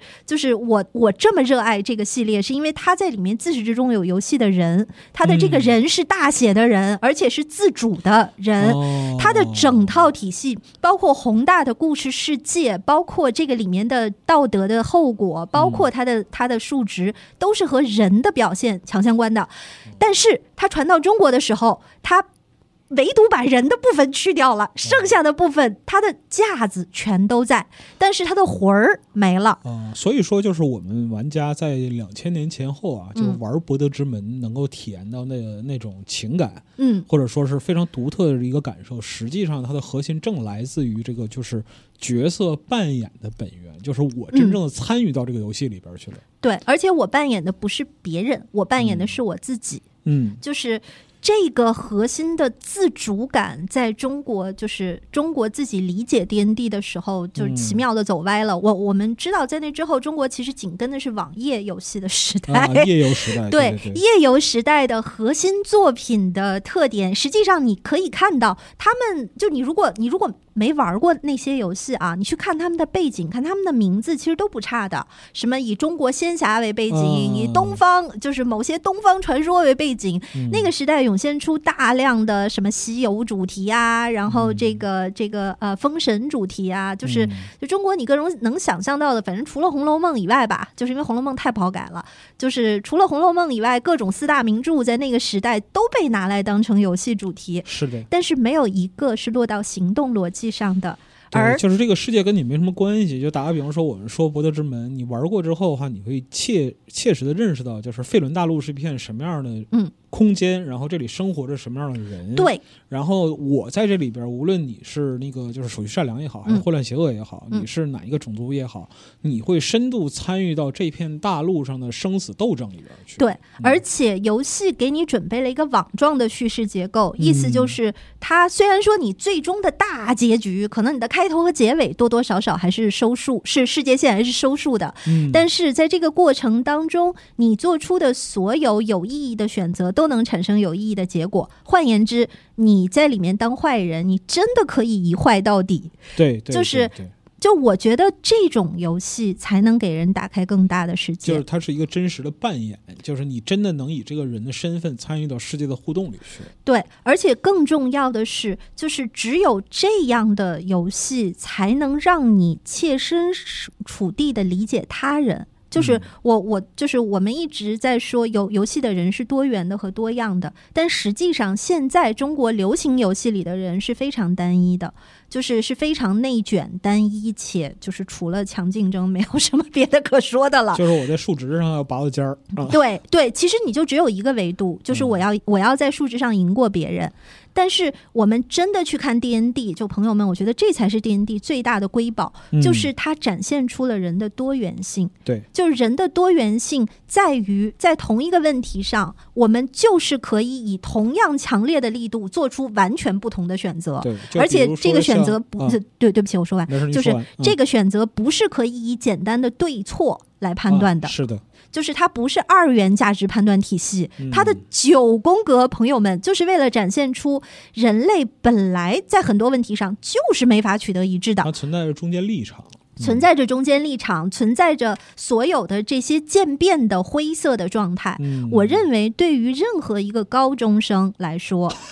真的就是在你要形成你关于世界的整个道德标准的时候，我建议你去玩玩《博德之门》哦不管是二还是三还是别的什么。啊，这个里边就是我们需要稍微插一句啊，就是《博德之门》初代这个剑湾传奇、啊，二代这个安姆的阴影，它其实里边的叙事的结构啊，都是以就是多幕剧的这样一个形式来，你不断的就是转换地图啊，然后包括你和你的队友。在整片大陆上会遇到不同的人和事，你有一个目标，但是在你达到这个目标的过程之中，你做出的每个选择，对于这片大陆和你的命运都会有切实的影响。嗯，对。而且这个切实的影响有多切实？朋友们，我给你们讲讲一些具体案例啊。哎，请说。你你比如说，在《博德之门》，我我我只能先举《博德之门二》的例子，因为嗯三我虽然买了 E A，但是我只玩了前面的大概三分之一，嗯所以我没有我我没有资格说三，我只能说二。啊，我们讲讲古挺好的，您说吧。嗯，呃，就是好，但好处是我发现很多人都没玩过二。嗯我我我看 B 站有些关于博德三的视频，都在讨论什么《神界原罪二》，就是我就觉得有点悲伤。还是有点区别的啊。是，就是博博德二是这样的，首先就是就这个又牵涉到 D N D 里的另外一个核心特点，就是小队作战，嗯嗯嗯就是一个小队四到六个人，就是。为什么要有这些人？嗯就这个还是和我前面说那个多元多样是直接扣上的。对因为你只有真的和这些背景和你完全不同、选择可能也和你完全不同的人密切相处，你才能够意识到人类的复杂性。嗯你比如说，你同一个队里如果有圣骑士，嗯然后圣圣骑士的核心特点，圣骑士首先肯定是手续善良，对其次是他一定要惩治邪恶。是的，那么，如果你队里同时有圣骑士和一个邪恶阵营的人，嗯，他们就在开战的时候，他们俩会先打起来圣。骑士就会转身一刀啊。对，转身神神圣裁判者就会直直接对着这个邪恶阵营的人挥过去，而且他们俩平时在队里会吵架，对对，对就是就是我要我要我要我要说的是，在《博德之门二》里，你会你会对里面的所有 NPC 角色都有强烈的印象或者感情，嗯这个感情不一定是喜爱，对就是对对还有憎恶和这个，甚至是敌对，甚至是对对对，就是就是因为你在你的。感受体系底下，他们其实是活生生的人，对就是他们怎么展现出这个游戏怎么展现出这些人是活生生的人？嗯通过你比如说平时你在游戏里面，你不是操纵一个小队嘛？嗯，就是那，比如说你们在战斗之前，你在调配他们的时候，或者你们嗯在迷宫里面走路的时候，这些人会说话，然后里面甚至还会有有一些情感剧情。就是嗯虽虽然我知道现在的这个 熊人松鼠的这一幕，在博德三里都给大家留下了强烈的印象和冲击啊，但我要嗯指出，就是三只是在在在物种方面放得更开了。嗯，但是实际上，在二里，这个呃，你和你的队友也也是有情感牵扯的，哎也是有罗曼史的。是的，而且在这里，在二里也有一些就是可能不不那么适合小朋友的内容。哎，但是我们真的回头来看的话，就是 D N D 的整个体系都不适合小朋友。这个整个体系，我觉得就应该是至少十六岁往上，那肯定啊就是它文本量大，然后它它需要你形成相对稳定的关于世界的认识，或者你愿意开拓自己关于世界的认识，然后他的。从创作思路到人的命运的选择，朋友们是一个人人格要向较高状态发展的时候才有的这个需求。就是嗯这些需求注定了《龙与地下城》不会是一个在市场上能够铺的很开的畅销的这个嗯。系列。就比如说像那个《博德二》里边，就第三章这个部分，嗯。总得杀光一边儿是，啊。就是这个，你就它是一个就是影贼与吸血鬼的这样一个就是阵营冲突。是你选择哪一边呢？对于主线，对于你未来的命运，然后对于你的队友，嗯，都有非常具体的影响。但是你总得杀光一边。是，而这个对于很多就是呃太小的玩家来说是是是过于难受的。是的，就是，是所以我的我的看法是，你看，我一直建议就中高中往上的朋友们可以玩，好再往下再往下就别考虑了。成人鉴定器了。哎，对，成人鉴定但但确实它能够帮助你在精神上成熟一点。我一直认为精神成熟的标志之一就是。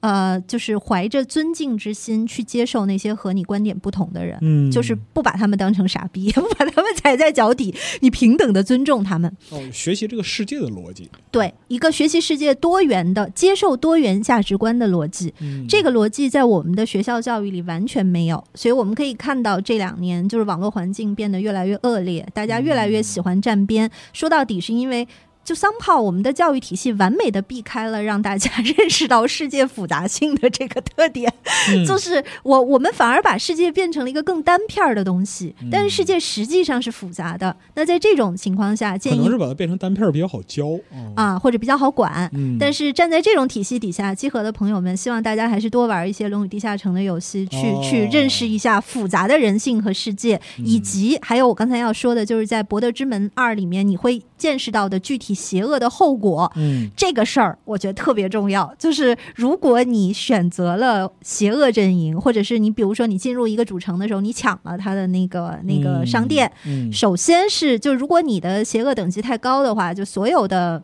守卫可能都会打你。对，然后呢，关键是朋友们，你买东西就比别人贵，是的，你买东西就是比善良阵营的人贵，对，就是这个细致的这个设计，我特别喜欢。嗯，对，这就是为恶的成本。嗯，所以你反过来说，就是欧美之前也也有也有一些家长，就是这个家长到处存在，就他们也有一些家长会写信去媒体控诉说，认为在这样的游戏里，那个孩子可以扮演邪恶，意味着他们会学坏。嗯但其实不是这样的，嗯就好像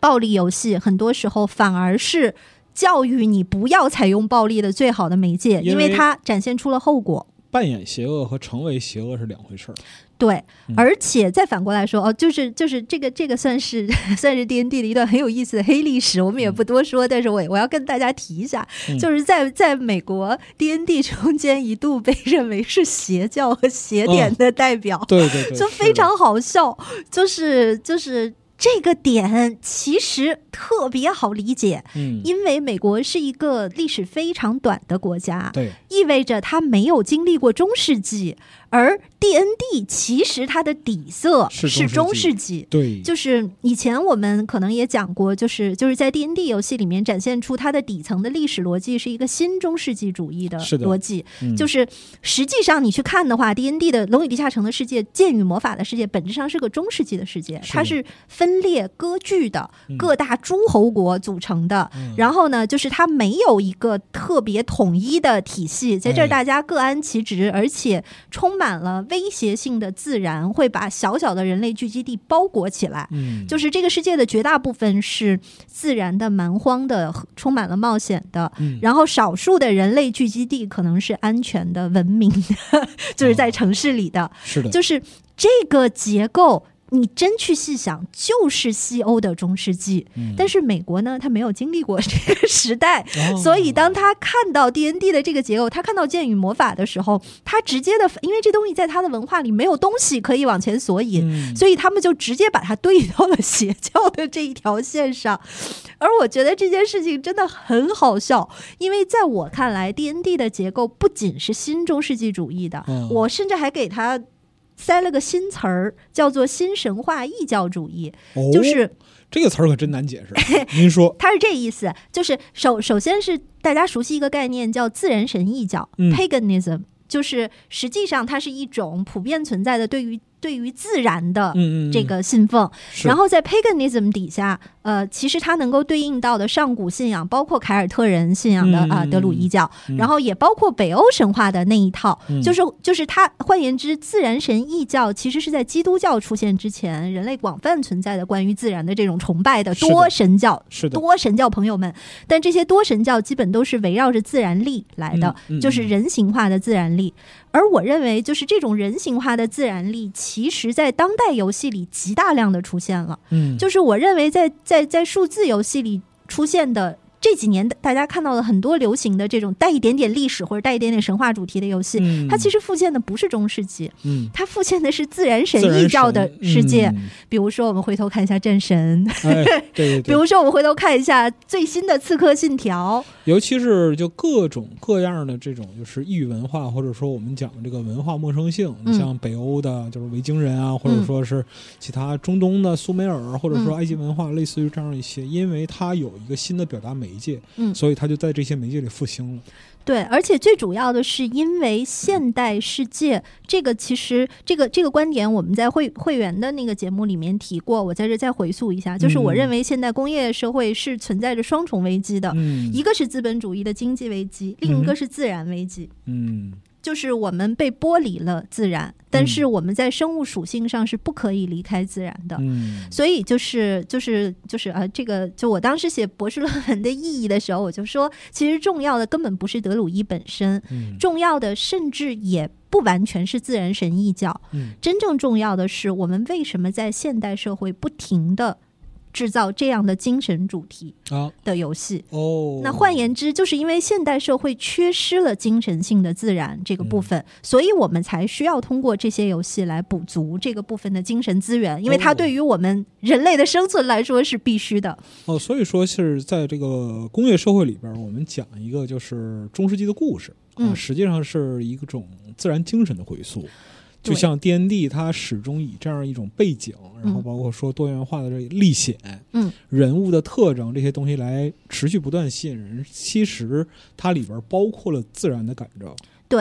同时，包括 D N D 的魅力在于它补足了现代社会的两重缺失。嗯，第一重是自然的缺失，第二重，朋友们是历史的缺失。哦 因为整个现代建立于数字基础上的这个资本主义世界，实际上是非常去历史化的。哦，就是去历史化。对嗯它，它甚至也不单纯是历史虚无主义。就我嗯注意到大家很喜欢乱用这些概念，就是哎，您正好可以都都说说，都说说。嗯就是它是它不是单纯的认为历史是虚无的，而是、嗯呃什什么叫去历史化呢？大家想一下《王者荣耀》的结构就知道了，关公战秦琼。哦，就是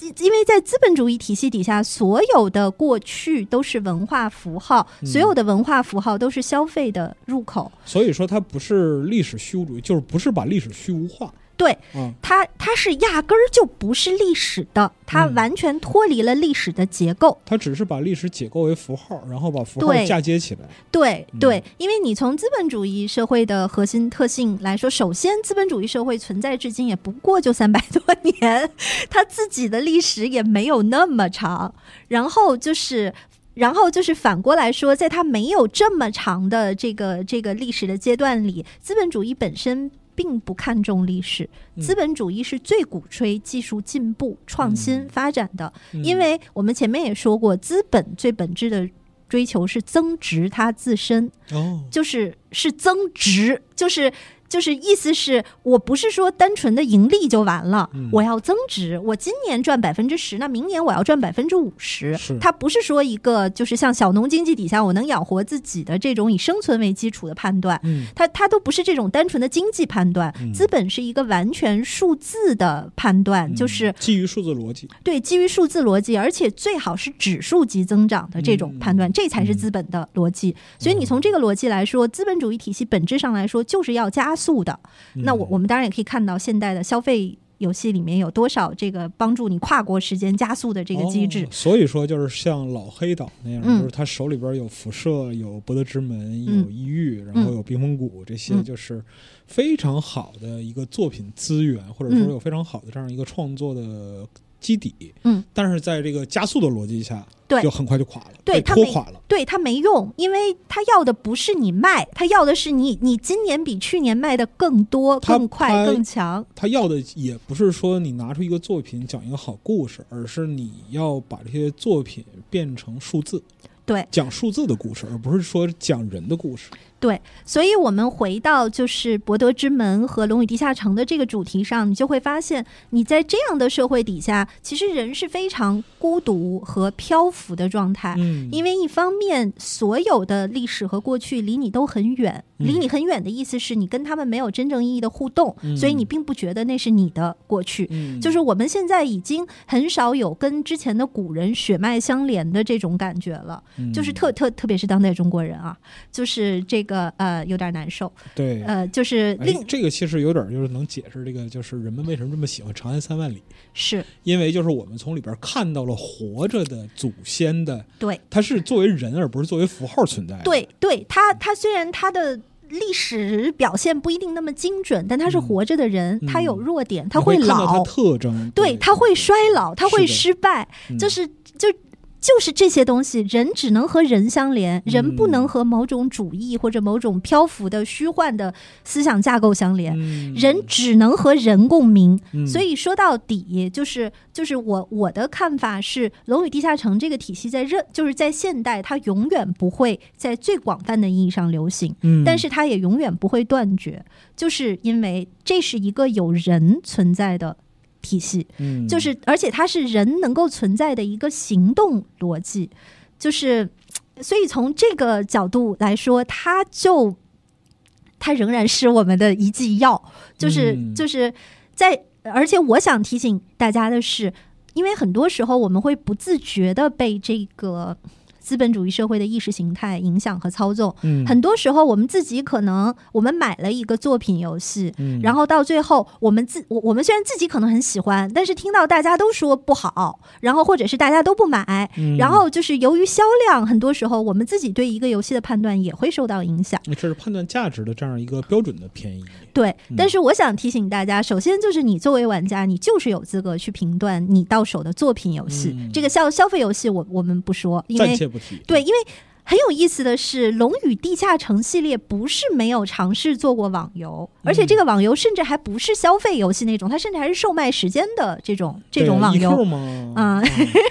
不，E E Q 都是好的了，它真的是在中国是存在过《龙与地下城 Online 嗯》这个这个这个怪游戏的。对对，那个更那个更怪，那个比 EQ 还怪啊。对，就是但它始终没有发展的特别好。嗯，就是在这儿，其实也牵涉到一个问题，就是在电脑上玩的这种，嗯、CRPG 游戏，嗯是不是一定要取代线下的跑团的这个形态？嗯，就是就是因为这个，你也能看出来，很多时候游戏创作者是在挣扎的，嗯。就是他们也也也在挣扎着去权衡，说，诶，我这个是更多的去扣电脑游戏的这个点啊，嗯。还是更多的去扣 D N D 的这个点呢？嗯嗯。就是我自己的态度反而是，我认为他们首先应该是好游戏，D 不 D N D 不那么重要。嗯，其实你像那个《博德之门》同期前后的话，就是以这个 D N D 或者说是 A D N D，就高级荣誉地下城规则、这样的游戏非常多。嗯，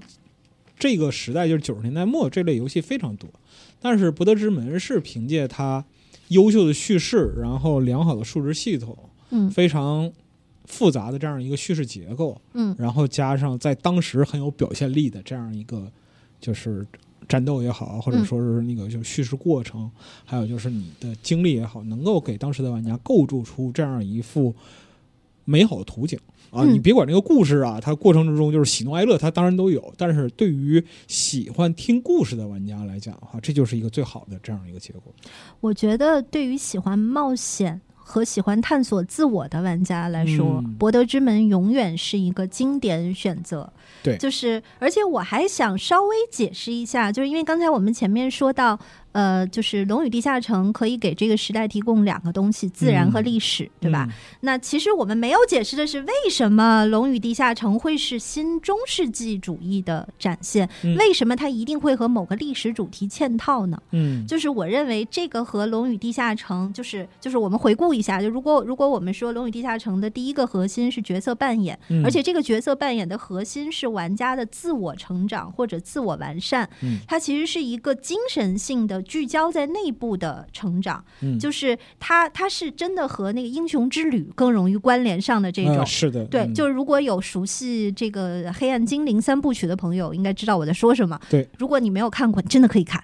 嗯，黑暗精灵三部曲》那个小说真的好看。好看，嗯，对对，大大家不要看别的东西，就看那个小说就好了，真嗯真的好看。就是你如果看完它，你会非常明白我在说的这个《龙与地下城》成长、自我完善的这个逻辑。呃，作为它的第一个特性是什么？然后第二个特性，它的故事世界，就是我们要问的是为什么它需要存在这个故事世界？嗯。就是实际上我的判断是，因为在游戏当中，游戏需要玩家采取行动，嗯。意味着玩家不能像传统戏剧像《哈姆雷特》那样就自己对着灯光喃喃自语，啊，就玩家需要做点什么。对，玩家的精神矛盾需要以具象化的物理方式出现。嗯，那换言之，玩家的冒险不能是一个纯内心的冒险，它不能通过独白来展现，它对对对对必须得通过游戏能够冲突化的这种冒险来展现。嗯那但是反过来，就是就是就我觉得最大的重点是 D N D 的重点一直都是精神性的，我认为就是嗯 D N D 的。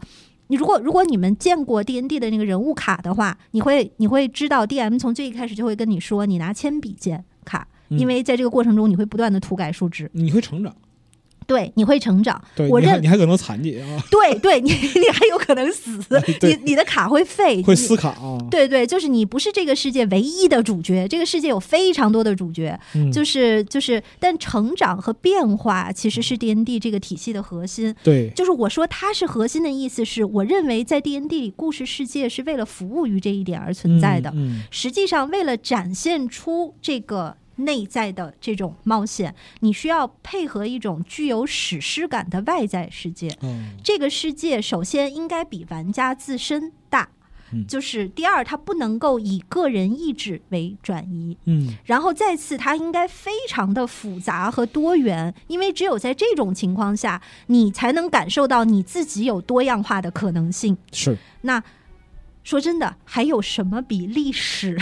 更符合这个主题的呢？对，宏大，不以完不以任何人的个人意志为转转移，然后复杂、嗯自有规则，同时是一个经过现实验证的权利，嗯，对吧？就是朋友，所有要素都齐备，你如果真的回看，你会发现，如果你要传达和人相关的复杂的境遇的信息、嗯，历史的主题，或者带一点历史特性，或者从历史取材的这种主题，是最好的选择。是，所以我们就会发现，就是从 D N D 的这个特性来说，它的史诗感，它史诗感的这种冒险，实际上和它玩家的成长、自我完善的内在冒险是构成了一个双重循环的。嗯，就是 D N D 有一个内外双循环的逻辑，嗯内在是玩家人物卡的成长，或者玩家作为人物的成长。嗯这个成长可能就像那个呃黑暗精灵，真的三部曲，朋友们，这个经典结构，这个故土旅居流亡，嗯就是就是就是这个。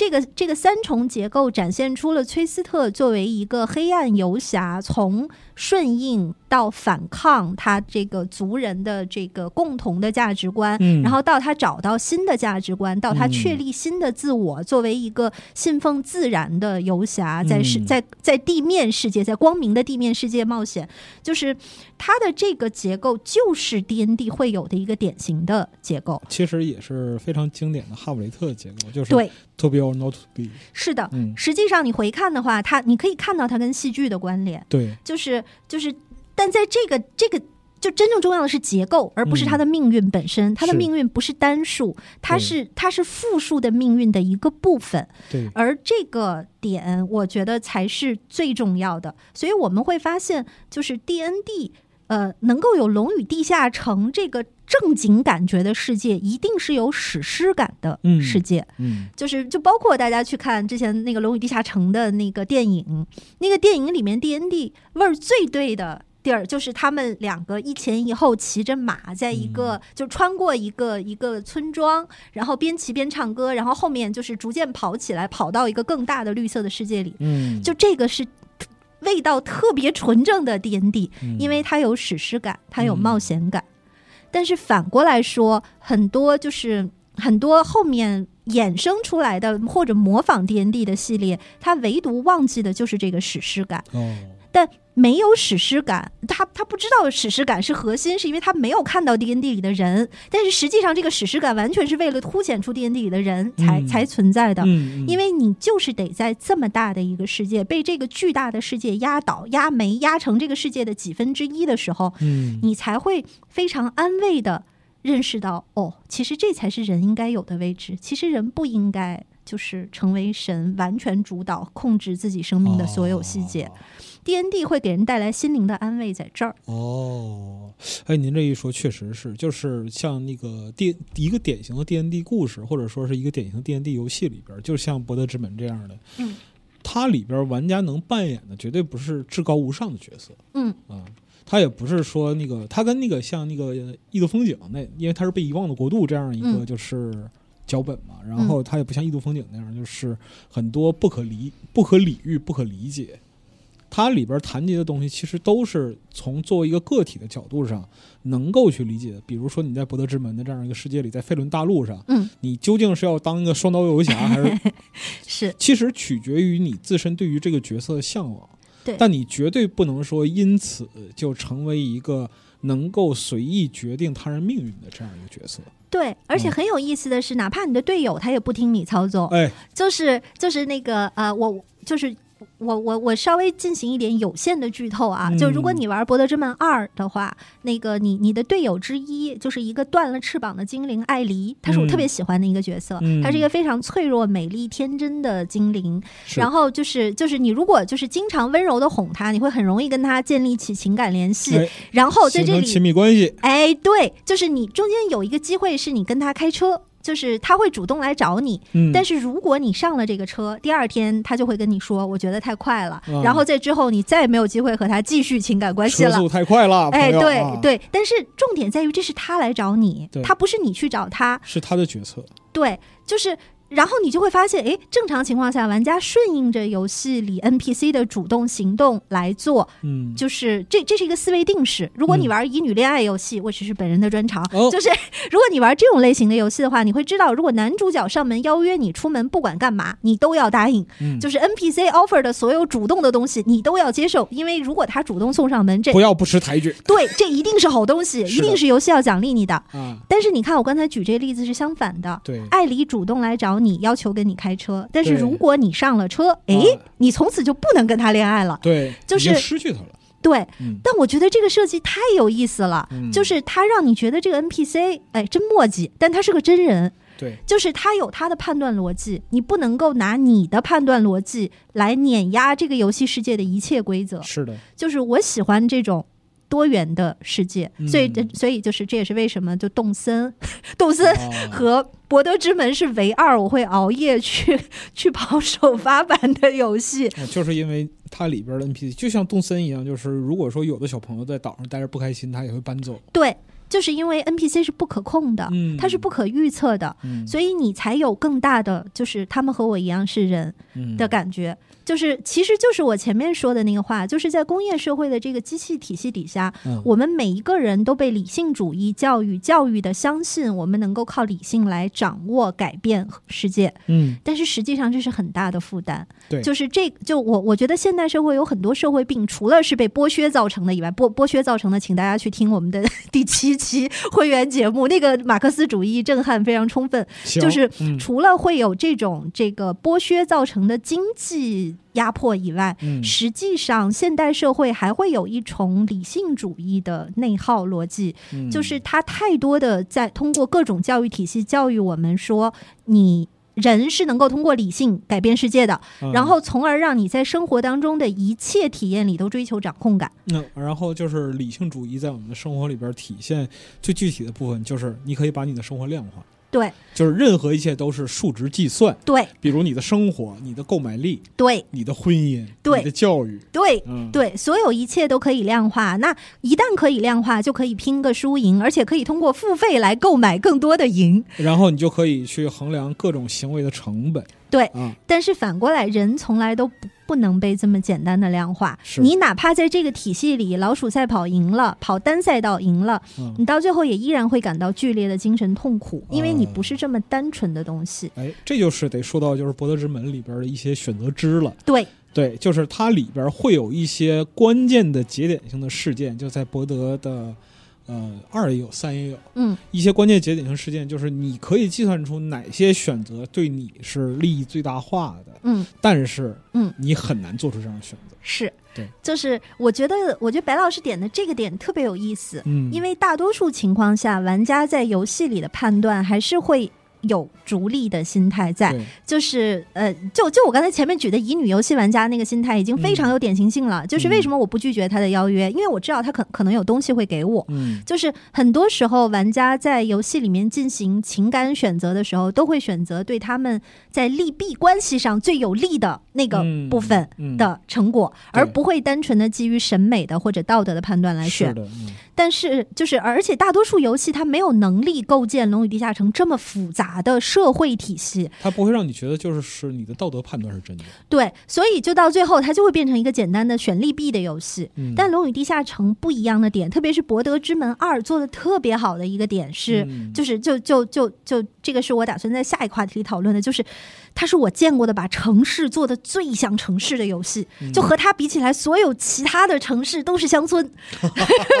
就是就就一一会儿我还想和朋友们讨论一下，就是游戏里的城市和乡村这个问题。哦但是《博德之门二》，我为什么说它特别，它的城市做的特别好？嗯因为就是安姆的阴影的这个这个。就是这一座里展现出来的，真的就是一个复杂多元的大城市的样子。嗯它有阴暗的、危险的一面，有混乱的、邪恶的一面。这个城市自己有它的规则，你只是这个城市的非常小的一部分。嗯就是它的这些设定，而且包括这里面有很多 NPC，有很多反派，嗯就是就是朋友们，反派也是我另外一个想强调的点，就是没有什么体系比《龙与地下城》塑造出了更多，就是。有自己主动的行动逻辑，有自己内在的一套世界的复杂的反派、复杂的怪物，嗯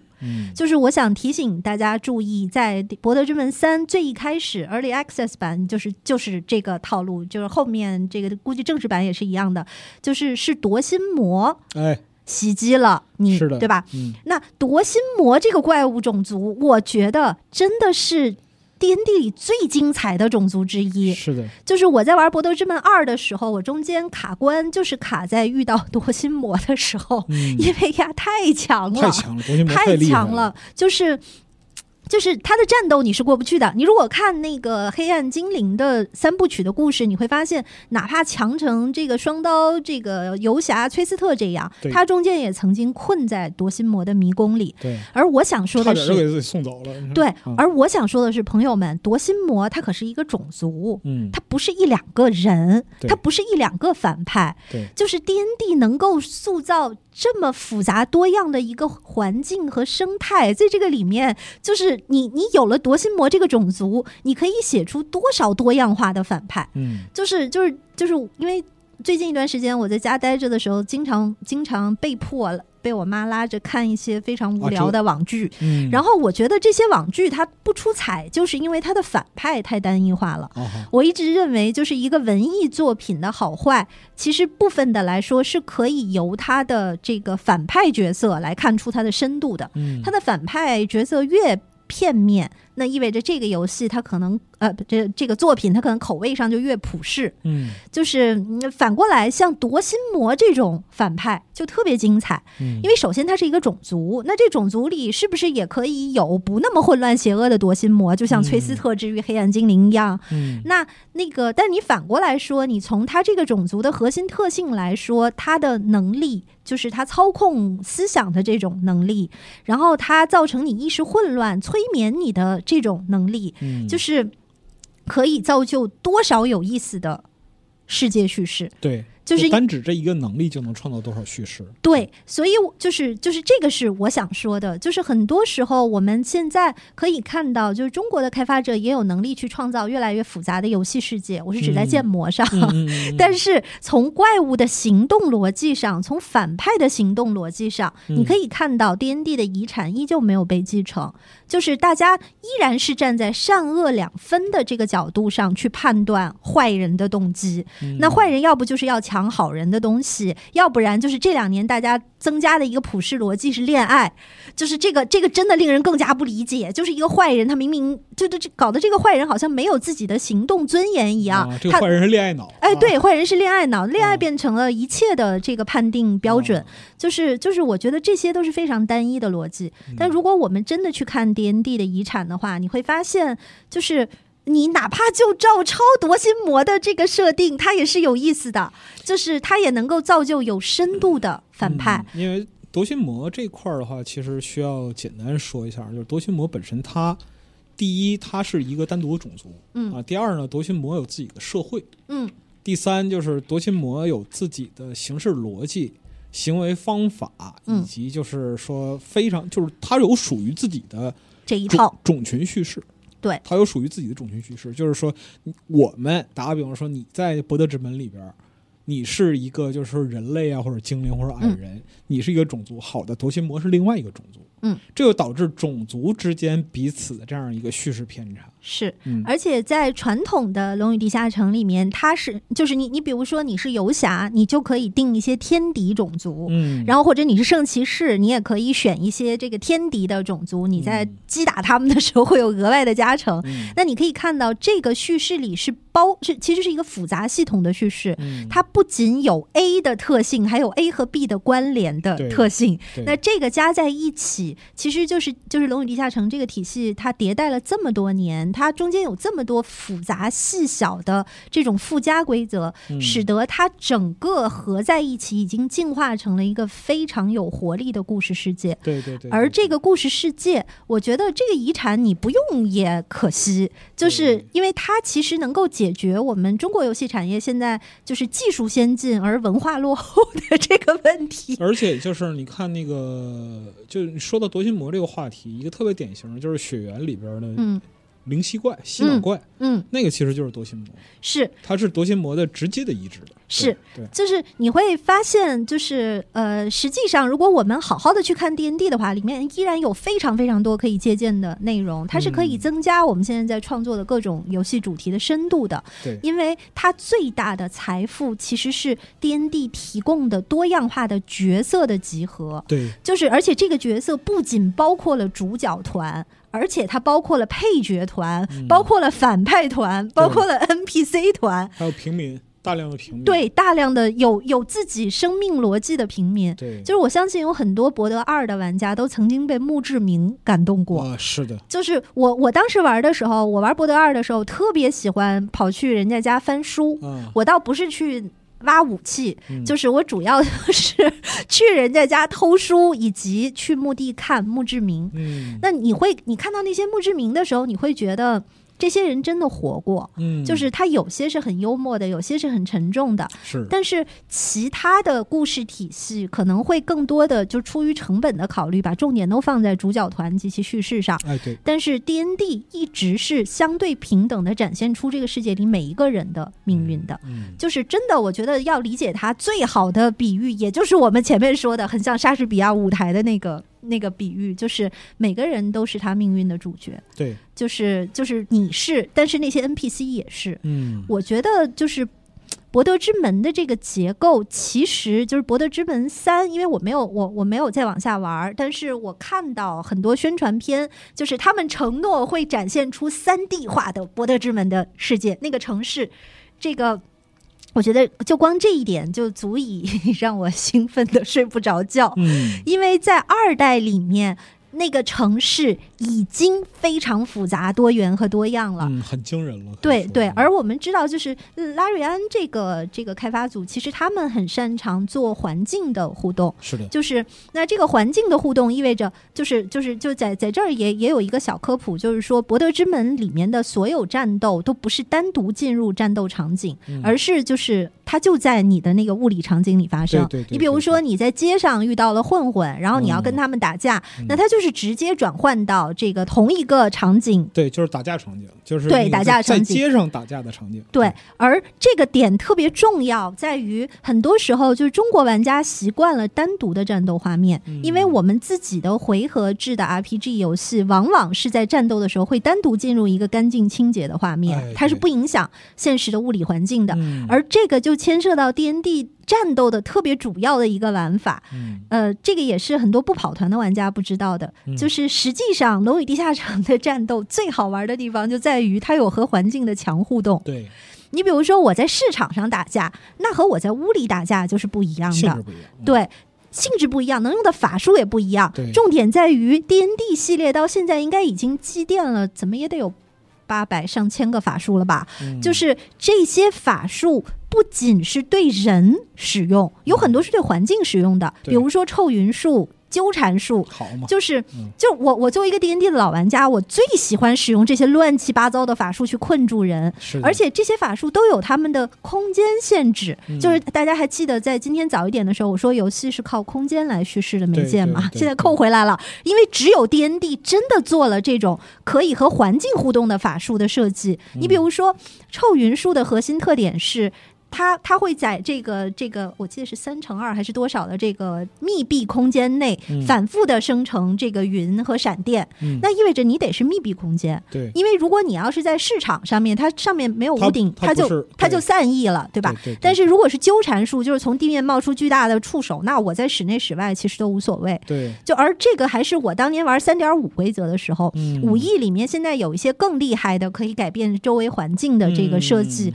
而且就是就是我之前在玩那个 Early Access 版的时候，已经注意到，就是第一个地图还是第二个地图有四层，嗯就它是一个立体结构。对对，就是这样一来，它的它的这个人和环境的这个玩法的这个可互动性，其实就变得非常强。嗯你比如说，你甚至可以不打这个架，对就我觉得这个是最重要的点。你判断一个游戏的自由度或者自主程度有多高，看的嗯就是玩家有没有权利不做什么。对，就是而。在博德之门的世界里，你永远都有，就是你不仅可以不做，你还可以装死。还装死，你不仅可以不打架，然后想办法说服他，你你还可以装死，你还可以偷东西，你还可以就是这个想办法用环境里的别的东西炸死他，而不是自己亲手去杀了他不是。硬弩，对嗯你永远有非常多种方案去解决这个问题，嗯当然代价就是你会有遇到非常多的 bug，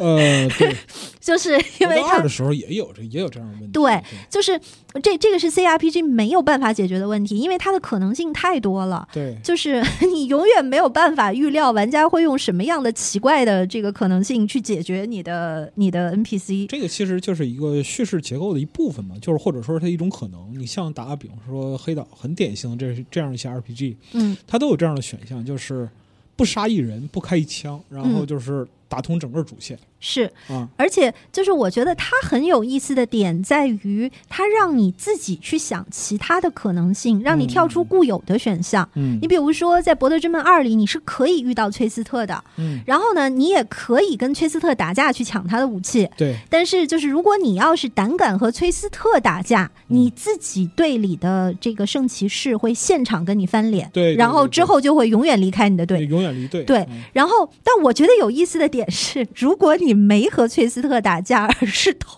走了他的那个宝剑，嗯，就是你的圣骑士不会知道这件事儿，他不会离队。嗯。然后我觉得很好玩的点就在这儿，你可以在这儿看到，就是这个这个这个这个开发组其实给玩家保留了非常多的行动空间。是。这种巨大的行动空间是任何一种其他类型的游戏都没有提供给玩家的。对，就是你你绝对想不到，就是其他任何一个游戏类型可以允许你这开战之前先把 BOSS 的东西偷走，嗯。就是而且你偷走了，你就可以不跟他打，就是你们俩可以同时维持良好的关系，然后你取得这个这个武器，你想拿的那个东西。对对，嗯。同时同时你的队友也不走，就是我我我觉得，而且包括你的队友根本不依附于你的这个独立决定，嗯。就我觉得所有这一切加在一起构成的这个复杂性是非常非常迷人的，嗯，它会造成。对我们是在同一个故事世界里冒险，嗯。但是我们的故事竟然就是不一样的。而，且大不一样，对，大不一而，且大不一样。就是这个才是它最精彩的地方。对，因为我们前面给大家讲了一些，就是现现现代社会对于人的精神状态的剥夺，这个结构主要是为了指出，有些时候就是忘记自己有掌控权这件事儿，或者是承认我就是小的，嗯我就是比这个世界小，是会给人带来巨大的心理安慰的。嗯 而《博德之门》这样的游戏，它给你提供的不仅是这种心理安慰，它甚至嗯还给你提供了你采取不同行动可能会达成的结果。啊就是在这个意义上，它甚至有点像一个社会模拟器。啊，它其实是有现实反馈的。就像我们在现实生活里边做出一个决策的话，那其实可能需要等很久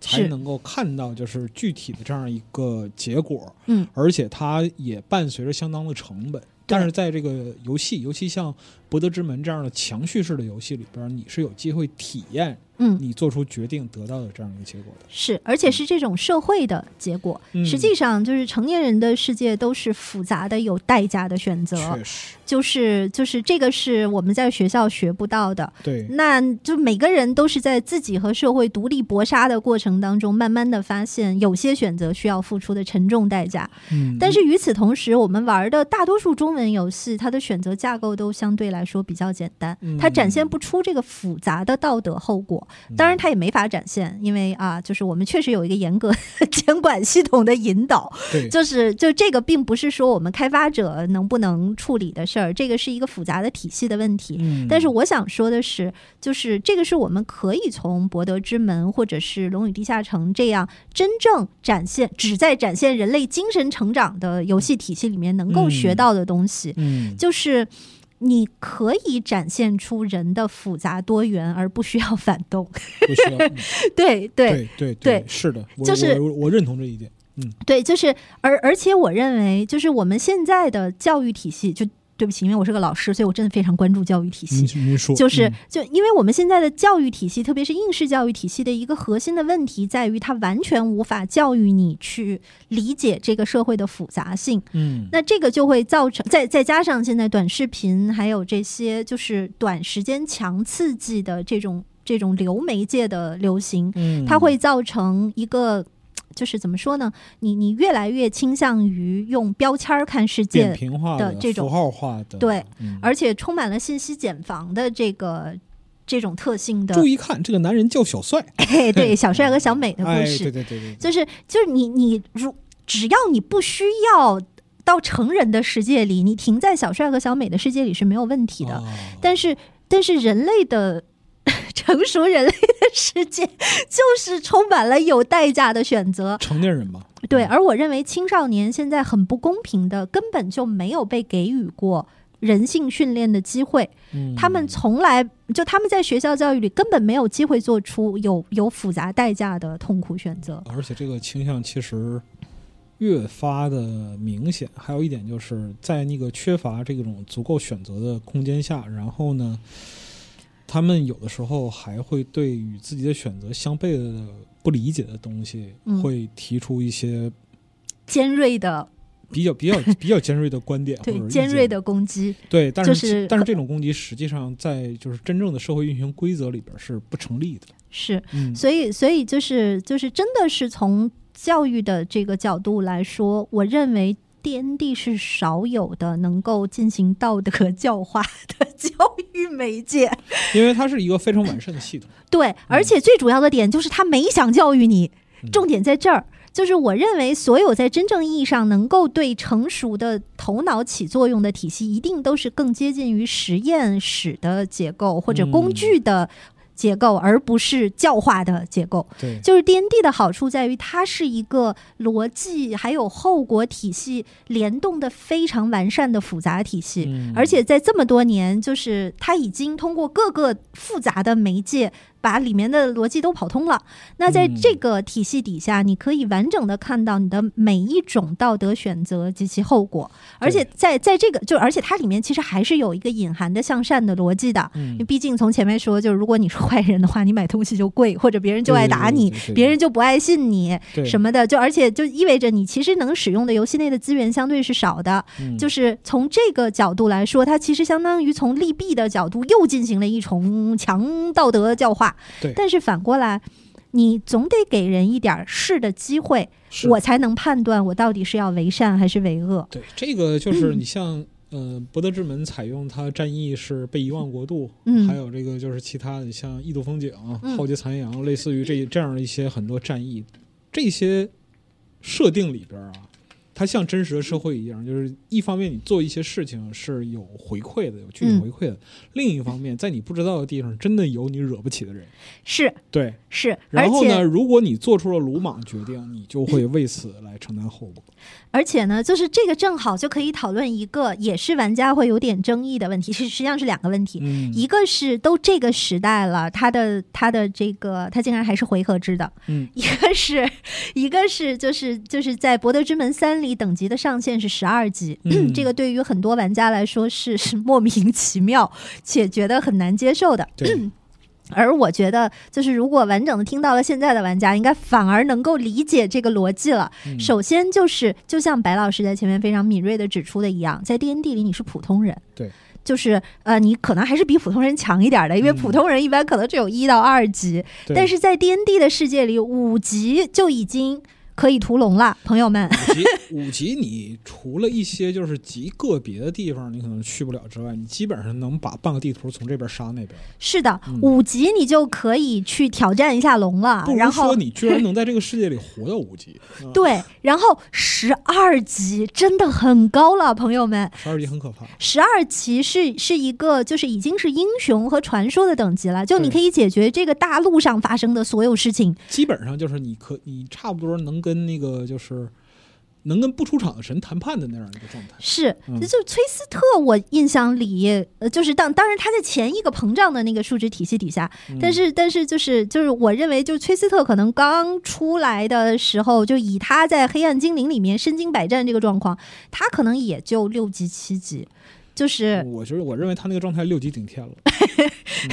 你认为还更低？对，就是就所以我觉得这个十二级，首先就是大家要要认识到，就这几年在游戏里存在着一个数值膨胀的问题。对对这个当然是和我们刚才在前面已经反复在讨论的社会的数字资本主义的量化逻辑密切相关的。大一点数嘛。是嗯，而且这里也有一个现实问题，你就比如说魔兽世界，它之前数值膨胀是一个很大的问题，嗯，因为你你玩的人多了，你的版本更新多了，你那个数就是会越堆越大。对这个是经济，就是游戏维护自己经济体系必然会有的一个阶段。嗯，但是 D N D 的这个体系，因为它一直以来都不是强网络游戏这个推动的，嗯。就是我们必须得 认识到的事实是，《龙与地下城》真的是一个比较精英的体系，所以它嗯。主要是靠单机版的 RPG 来推动的。所以他们不存在太多数值膨胀的问题，因为它不需要一个普适性的大的这个这个体系，嗯。而且每年就是也不一定每年了，反正反正就是四代的规则、五代的规则在出的时候，它也都会做数值的调整。是的，所以就是我其实觉得它的数值还是稍微膨胀了一点点儿的。嗯 但是，就总的来说呢，我认为，如果我们真的要进行这种精神冒险的话，其实我们正常人能在世界里升到五六级已经很高了。所以，人家的十二级是一个就是很好的这个初始的，就我觉得已经算是一个有点膨胀的初始版的入手点了。嗯，嗯而且你从拉瑞安，你从拉瑞安这个这个组的特性来说，就是他们的特性也都是最一开始我们先做个初始的到十二级，对对对可能接下来续集我再往上垒这个等级数。也。有可也有这种可能，对对，嗯。包括说他的一些处理事件的逻辑什么的这样的，而且还有一个很大的问题，为什么等级不能太高？嗯。因为 高级法术很难做，对对对，对因为就是现有的这些等级体系都要和已有的 D N D 的规则书相契合。朋友们，D N D 的规则书可是玩家手册一本，怪物城主手册一本，然后嗯。怪物手册一本的，这里面有多少细微的细节？就是那在玩家手册里面，其实占最大篇幅的就是法术。对那低级法术，我好在游戏里做效果，是就是就是我发个光球，或者我搞个藤蔓去缠你什么的，嗯哪怕我召唤一些有的没的，这些都可以。但这些都是五级以下的法术，嗯你想想十级、十一级的法术，什么牵涉到空间变换不的，太敢想，对，这怎么做呀这不？太敢想，就是有可能那个就是你如果真有十级法术的话。可能就是一场大仗，就是史诗级战役用一次对，啊，因为你特别高级的法术一定是毁天灭地的。然后它前置条件非常之多，是，而且、嗯而且你这个毁天灭地，这是 怎么做，对吧？对你你你这天地都毁完了，你后面还有什么可干的？因为你涉及到对环境还有对其他人的影响。对，对就是因为它是一个复杂体系，所以所以我觉得就是就是这个点反而是好理解的。对，另外一个点就是，我们前面也说了，它是一个只在呃立足在个人成长，然后有复杂的史诗感冒险的故事世界和数值体系的这么一个东西。接下来就是回合制的问题。嗯就是就是我我最近已经看到了过多的这个讨论，就是说，哎呀，什么时代了？这个这个还有回合制的 RPG，就是 我觉得这个这个说法本身就非常的。就散发着一种对游戏史的无知劲儿，嗯，因为我们如果真的回头看游戏史的话，首先啊，就是就是之前我们一直在传达的一个观点，就是游戏开发它不是科学，也不是艺术，它是一种技艺，嗯它是一个 craft。嗯朋友们，什么是 craft？嗯就是简单动作、类型化的高重复，对吧？？嗯那这个才是记忆。所以我打刀有打刀的办法，打剑有打剑的办法。嗯你换言之，到游戏这里来也是，游戏的专业认知是围绕着类型建立的。嗯 AVG 有 AVG 的做法，RPG 有 RPG 的做法。是的，然后，那回合制战斗有回合制战斗的做法。对那所以这个关键点就在于回合制战斗和即时类的战斗是游戏史上最古老的两个原类型。我认为，对对对，对就是你可以认为即时战斗的这个源头，我们可以非常不要脸的把它拉回到碰或者拉回到街机游戏的那个时代。一个反应的 action 的这样的一个时代对对嗯，action based 就是以以强反应、强互动为基础的一个强动作的逻辑。嗯就是它，而且它是快速的，对就是就是这个，我觉得这个类型它一直都会存在，没有问题。但是问题就在于回合制是不是和即时制相比就是落后的呢？我觉得不是，嗯我觉得他们是并存的两个底层的类型。嗯因为你如果细想的话，那文字冒险也属于回合啊。对，就是就只不过是我把回合拉长到了你来做选择的时候，嗯对吧？那 RPG 就是就算是即时类的，就即时战斗的 RPG，你说到底，它其实最后你细想，它还是以你的，如果它以你的选择为基础呢，它其实还是回合制的。还是回合，还是有来有回。换换句话说，就是从我的观点来讲啊，回合制和计时制只不过就是人类面对因果律的这样嗯一个不同的反应形式而已。对，就是回合啊，你可以把它看作就是时间维度被拉长的计时，嗯，计时呢是发展速度很快的。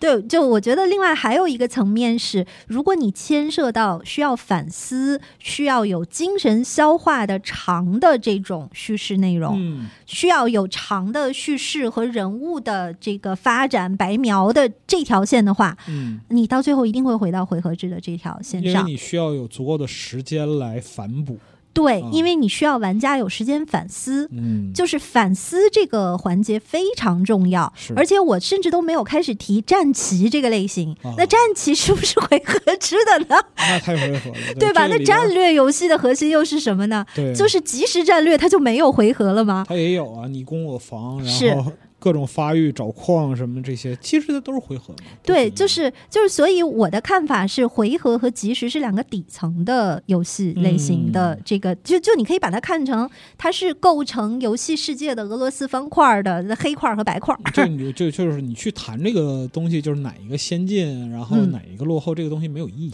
对，就是真的是游戏类型本身是没有先进和落后的。嗯真正有先进和落后的是是游戏能不能把回合制或者把即时制的特点发挥明白。嗯那你像那个就《博德之门二》，我必须指出，人家是有一个半即时的回合对制对对对对，它的核心仍然基于回合的逻辑，但是它有半即时的这样一个对分配方式。对，就是就是，而且我觉得在这儿，其实很多时候我们要讨论的重点，不是说回合制是不是整个的落后，而是嗯那什么样的内容适合通过回合制来表达。嗯。那你比如说，就我我我不知道我我以前有没有在集合聊过，就是我当时玩《火纹风花雪月》的时候，嗯。我我非常的感动，因为我认为我第一次看到了一个结构，一个游戏结构是既可以表达大历史下复杂体系的悲欢，嗯。同时又能够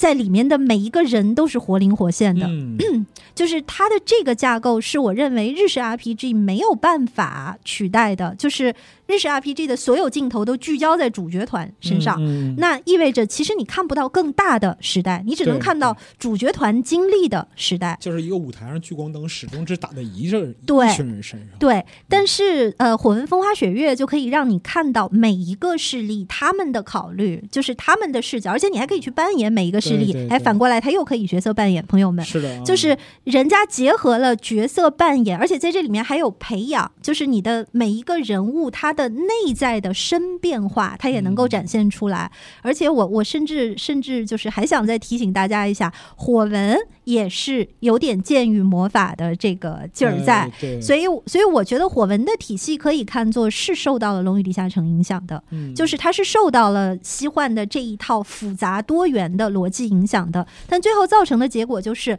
人家是不是回合制？是，也是回合制，对对但是它是非常爽快的回合制，而且就是它真的能够表现出第一一个复杂的有多元。多元的不同利益角度参与的这个一个一个巨大的史历史的逻辑，嗯。你可以在里面看到各方，嗯。然后就是能看到大势历史的大势。嗯。另一方面，你竟然还能看到底下的个人，嗯。就是就是这个点，我觉得太棒了。嗯，就是你玩《三国志》，你能看到历史的大势，你可以带领魏蜀吴往前走，嗯。但是所有里面的人都是你的工具，人是符号化，对你看不到他内在的变化。对，可是火纹可以让你看到这些人的纠结、不得已、痛苦，它让你看到这些人的脆弱，啊就是。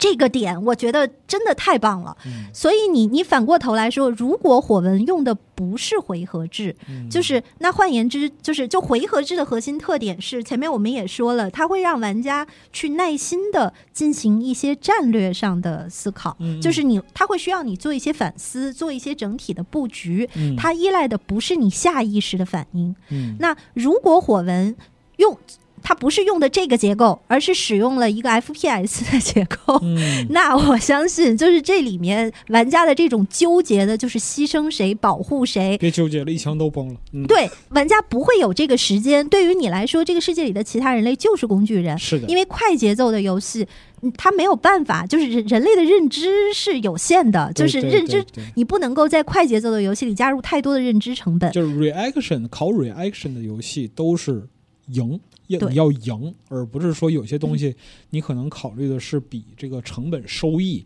对，更复杂的这些。人性的层面。对对，而我特别花时间来讲这个，就是因为我觉得现在大家因为太习惯快节奏的求赢的游戏，嗯有点忘记了，就是还有别的逻辑存在。嗯，就是现在大家很多时候就会觉得，哎，这个游戏它节奏不够快，意味着它做的不够好。嗯。但我觉得不是不不是这么看，就是我们一定要意识到，自始至终都存在着两类游戏，嗯。他们两类是同样好的，对。就是他们两类有各自不同适合表达的内容。我认为每一个时代大家都需要快节奏的游戏，确实。就是就就是就是你也需要你也需要这个巅峰体验，对对，但是反过来说，你也会有想要沉思的时候。是。那当你想要沉思的时候，当你想要回到一个钓鱼佬的状态的时候，你需要回合制游戏，对，你需要慢下来去思考一些就是不凭借的当下的反应，就是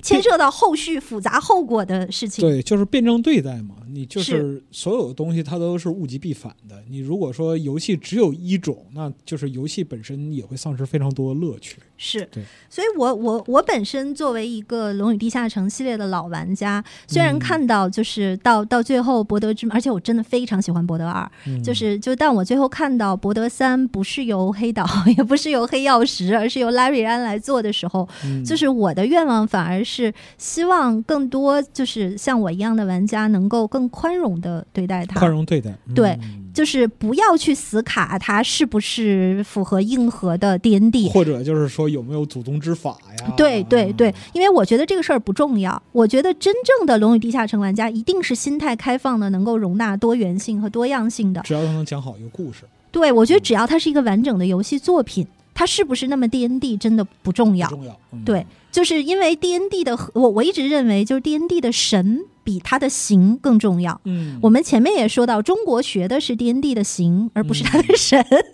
那 其实就是您刚才说呀，这个就是《风花雪月》，嗯国内其实也有对标产品，就是《侠影阁》嗯，啊。侠影阁的故事其实我觉得写的也还不错，哎，我也喜欢侠影阁。我对，而且就是我觉得它是一种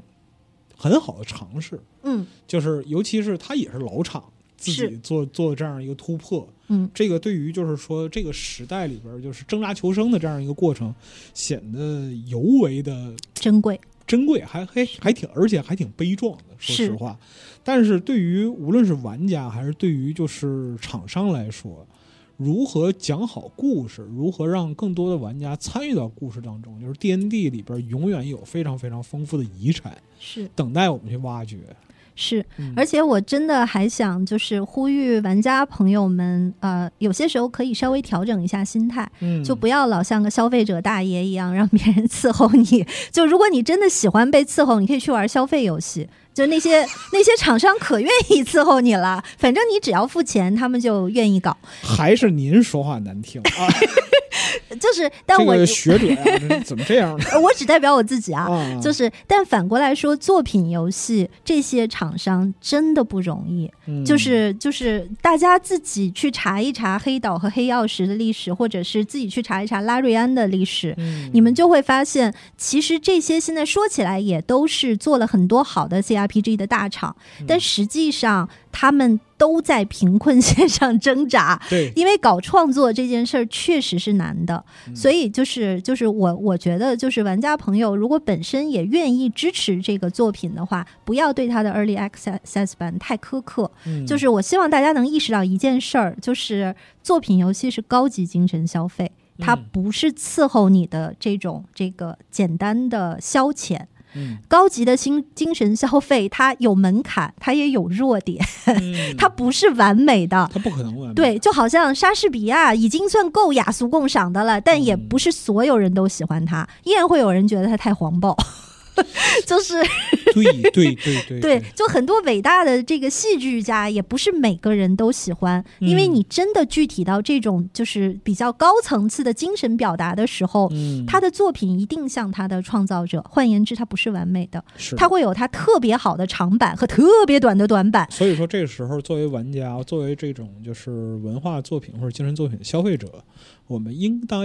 对这样的作品给予一些包容。对，多一点宽容之心，然后就是更多的去去想着量化以外的逻辑。对，就是就我我我觉得大家大家依然可以站在你的角度上喜欢他或者不喜欢他，但是不要用单一的销量去评价它的好坏。就是就是因为这个就。作为任何一就就我这么说，就是 D N D 游戏在卖的最好的时候也就几百万份，那真的不如王者荣耀的零头。那当然，就是那就更别说原神了。就是就是这个作品游戏和消费游戏或者赌博游戏比起来，在销量上是几乎不能比的。对。但是我认为在文化表达上，我们永远有话可以说，而且这个话不一定是夸他的话。你就好像《异域镇魂曲》是不是完美的？它不是，是对他有他有非常多毛病，可是人家的那个架构，人家的主题，他作为一个那个时代的游戏，他敢把主题立在生死上，它敢把主题立在追求失败上，你就从这个立意来说，他就赢了。而且你用游戏这么样一个先进、复杂、多元，然后难以控制的形式来讲述这样一个事儿，就是能够把叙事发挥到一个新的高度，这个是非常非常难得的。对，就是重点就在于我们永远，应我们永远会拥有，就是让你高兴的，呃，这个符合大众口味的游戏。但我们也应该允许有一些实验性的游戏和一些相对来说品味比较小众的游戏存在。就是允许他们存在的意思是。就是我们不要用高销量游戏的标准去衡量他们，嗯，就是而是你站在这个游戏它自身这个类型的逻辑上，《龙与地下城》系列的游戏能卖一百万份就很多了。啊，那是肯定，那是肯定，就是超出一百万份，大家就会觉得哇，这游戏太受欢迎了，出圈了，unbelievable，unbelievable。所以就是，就我我我我我的我的重点，也就是说，希望大家更多的意识到《龙与地下城》这个系列它有它的核心魅力，但这个核心魅力可能不是每一个人都能完整的体验到的。嗯，但是当你就是你对它一知半解的时候，也许你可以不要那么着急晃荡着下结论。对，就是说那个，如果就我翻译一下啊，就是《博德之门三》啊，八月三号发售啊。如果呢，就是说您听了我们这期节目啊，对于就是说 D N D 的源流结构、它的文化价值、它和博德之门之间的关系、它对现代游戏文化影响，您听了之后觉得有兴趣的话，可以尝试一下。嗯，但是呢，如果听完之后心里还是没底的呢，啊，你就别骂了。可以。你可以先云，你可以先云，因为那个拉瑞安他自己也说了，就是为了顺应这个现代互联网传播这个需求啊，嗯，我们特别做了这个主播模式。哦，对，朋友们，这个说说说到这个，感谢白老师，我差点忘了他他的一个很重要的点，忘了说了，就是那个那个呃，前面讲的跑团的时候，大家应该也意识到，就在线下跑团是多个人一起的，所以是个强体验。那之前 CRPG 我们也说，他曾经有过一段示威的时间，因为它其实是一个单人体验。嗯，而拉瑞安朋友们，他们特别有意思的一个点，就是他们其实还挺擅长做多人同时在线的这种 D N D 游戏的。是的，这是他能够为这个系列带来的，我我认为是一个特别有意思的改变。对，而且就是现我们现在不好下结论，但是那个因为这是一个就是游戏受到主播的传播力影响非常大的这样一个时代，所以说如果说呃 D N D 游戏或者《博德之门三》能够让在主播手里边焕发出新的生命力，然后有人去玩它，然后在玩的过程之中能讲好一个故事的话，或许这个游戏就能卖的更多一点。而且，就是我必须要指出，它还是拥抱了时代的。它有四人联机模式，对对和双人同屏的模式，对对。而且它还有手柄支持，是。就是我特别开心，我觉得，我觉得这个属于积极拥抱新时代。你看这里边就涉及到，就是说祖宗之法的问题。对对，就是我我我认为就是。对这个点就在于你怎么看祖宗之法。嗯，CRPG 最初的祖宗之法那肯定是单人体验，是。但是跑团的祖宗之法可是多人体验，对。而且我真的也也见到了很多更年轻的，就是九五后朋友，他们当初可能是玩《神界原罪》，或者是玩玩那个就是《永恒之柱》什么的入坑的。他们跟我讲到的都是多人体验。然后当时我听到，我觉得很高兴，因为之前大家都觉得 CRPG 的一个核心弱点就是说它的是。深叙事单人身叙事，和这个跑团时候的团队的这个强反馈可能是不大相容的。嗯，但是我们可以看到，实际上他自己在迭代。然后我觉得，就是从这个逻辑来说，我相信他，因为因为其实现在好的合作游戏依然不多。嗯，而我觉得就是他这个双人同屏，同时还做了一些画面的适配，就是这个算是 D N D 拥抱 现代数字技术。对 一个很重要的进化的点，因为说到底，它既然长处在于展现出有史诗感的冒险，嗯，那这个有史诗感的冒险，还有什么跟你的伴侣一起进行更好的？哎，是的，理由呢？对吧？对。而且我觉得它其实正好能够填补市场的一个空白。就是长期以来，我都非常看好 Party Game，因为我认为现代人类可以一起玩的这个 借口太少了。我的意思是一起玩又不互相屠杀。就是一起玩又不互相竞争，你真的按照这个标准去筛的话，其实到最后你可能只只能剩下双人同行或者马里奥和他帽子 冒险之类的。马趴也是大家互相踩啊，马对，马车也是大家互相踩对，就是就是，所以你会发现，其实我们现在在这个部分是有一个空白的，就是双人一起。进行一个有对多人一起进行一个有史诗感的冒险，嗯，就是当当然暗黑之前的一些局域网可以达成这个目标，奇坎有一些 mod 可以达成这个目标，但是我觉得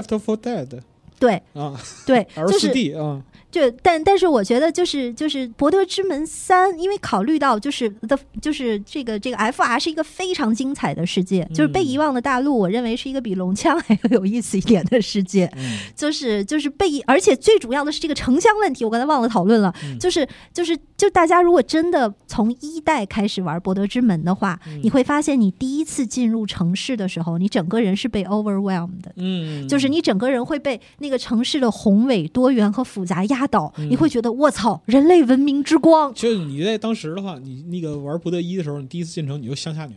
对对，就是关键，关键就是如果我们回顾一下博德一和二的剧情，你会发现最一开始你不是在地堡里醒来，就是在一个与世隔绝的城堡里醒来，你真的就是乡下人。对，就是就是，但我我觉得这个这个乡下人的这个比喻其实特别有意思，因为它意味着一种更僵化的偏狭的世界观，而在博德之门。这个世界里，城市是它毋庸置疑的中心。对就是甚至就是我我之前也认真看了一些这个这个这个制作组的采访，这个在我这儿是绝无仅有的，我根本不看制作组采访。一般来说，我只看作品，嗯但是我实在太期待这个作品了，而且我都等三年了。就是 Early Access 的玩家不容易，所以我当时看看他们的那个制作组采访的时候，他们说他们其实在构建这个安姆这个城市的时候投入的这个成本。呃，时间成本和精力成本大概是本来预算的三到四倍，哦，也就是说，在他们已经很努力的构建这个世界的基础上，他们在这个城市里又加入了额外的时间，来把每一个部分的这个体验连贯起来。哦。我必须要指出，除了博德之门以外，呃，第二个给我这个游戏里的城市真牛逼，是真的城市的这个感受的游戏，就是《抑郁镇魂曲》。嗯就是就为什么它是城市？因为它很文明，它有哲学探讨，它不是一个就是救猪救鸡救点儿有的没的的这种小世就是你界。不是城市跑腿侠啊，对你有形而上的这样一些内容，对，exactly，你有形而上的追求，而且在就是你能够遇到多样化的人，嗯，就是就是真的在在在这儿，我觉得我觉得大家以后如果要想对这个博德之门进行分析的话，真的可以更多的分析它的这个 urban setting，然后就是就是它是怎么在一个中世纪的世界里插入了一个城市的 urban setting 的讨论。是我觉得我觉得这个这个这个结合点非常非常有意思。有可能这就是我们经常说的现代性吧。哎，对对对、啊对对，他在一个前现代的游戏里插入了一些现代的讨论，是的，而且甚至啊是后现代的讨论。对，就是呃性别非常正确，而且不是为了追求性别正确而性别正确。就我嗯又想带大家回溯一下那个人熊和松鼠的故事。好嘛，这个我相信就是《博德之门三》发售之后啊，大家会反复回顾这个故事。啊 现在大家就这个故事，反正给他拉了非常多销量。对，因为这个故事实在是有点带劲。嗯，那个建模也很好看，建模也很好看。对，欣赏了一下那其。实就是是可以看出来，刘老师对于《博德之门》是真爱，就是基本上。哎呀，如果不是拉着的话，其实你再再说两个小时，你也是能说的。是的我还有非常多问题可以讨但现在。已经两个多小时了，就嗯考虑到我们听众的身体健康，听众身体健康 嗯。啊，就是我们这个节目就先截到这儿，因为这个节目放出的时候，应该这个《博德之门三》也上市了，耶，然后我们把更多的体验啊留在这个游戏里边那么在玩过游戏之后，如果有可能的话，我们再来一起聊一聊《博德之门三》的游戏体验。然后那个包括说它和老的《博德之门》比起来，那因为它现在算正式发售嘛，所以说嗯很多东西我们是可以盖棺定论的。嗯，那么就是它和老的《博德之门》比起来，它的优势在哪儿啊？然后就是它有什么样的变化呀？对于两个不同时代的玩家得到的这样一个体验的差别主要在哪里？等等等等这样的问题，我们留在游戏发售之后再讨论。嘿嘿好吧，期待行 啊！嗯然后我最后得说明一下啊，没有任何利益相关，全部自来水。全部自来水，对，因为就是这个这个事儿的起因，完全是一句话，你知道吗？就是说录，这是我在集合录的最长的一期节目，呀啊嘿对不起对对对，非常过瘾 啊啊！虽虽虽然非常过瘾，但是就是我考虑到这个就是举止观瞻以及就是那个对外影响的这样一个问题，就是我们嗯还是把节目结在这里啊。好的，那然后，如果说我们想聊更多有关博德之门的这样一个内容的话呢，也请大家在这个评论区积极的留言。嗯，那么刘老师啊，本着一个赤诚之心，一定会积极的回答大家有关 D N D 和博德之门相关的这样一个问题的。好的，啊然然后然后最后就是我想我想还是从一个这个这个像核打击一个我今天看到的令我不愉快的偏狭的案例。怎么还挂人？出发马上完事儿还挂人？不不不不不，这这最后出发来给大家一一一点小小的期望。嗯这个这个这个出发点就是我今天看见网媒上一篇讲那个德鲁伊的文章，啊，然后说德鲁伊这个这个巨丑，然后没人玩儿，然后最近借借这个熊和人和松鼠的这个事儿又出圈了，重新变成大家愿意玩的职业。啊就是我看到这么一篇文章德鲁伊警察激怒啊！啊，对，真的 就是我觉得我可能是最有资格为了德鲁伊震怒的人。嗯然后我想说的点是，这个这篇文章的主要的核心观点，其实只是针对《暗黑四》里面，就可能小编只玩过《暗黑四》里的德鲁伊，然后确实很丑，嗯然后他因此认为德鲁伊啊就是这样很丑的。啊但实际上，哎，对，但实际上，如果他稍微翻一翻历史，或者他稍微早生那么一两年，去看一看《暗黑》的前面几座以及《魔兽世界》里的德鲁伊玩家，嗯他就会意识到这个以偏概全永远是一个非常危险的做法。就就是很很容易被震怒的时候，这个机枪劈死。好嘛，所以这个想提醒 大家的就是，就是希望大家能够记得，就是 D N D 的核心是人的多元多样性。嗯，我们如果要接受其他人的多元和多样性的话，有些时候这个枪就要缓一缓开，啊，然后这个啊、还是保持着一个对其他世界的这个运行逻辑的尊重。啊，有一些敬畏感。有一些敬畏感，然后希望大家永远记得，在 D N D 里面核心是成长，也希望大家能通过《博德之门三》，或者如果你愿意回头去玩二的话，来实现一个对自我的内在的发掘和成长，再次回到游戏的人的复归，可以啊，完活儿。行，好好好，没啥问题啊。嗯好，友军厚葬啊。好，嗯那大家好好玩儿，哎，那我们这期节目就先到这里。哎呀，真是破纪录了啊！我们下期再见，拜拜。拜拜。哎，你你今儿聊爽了吧？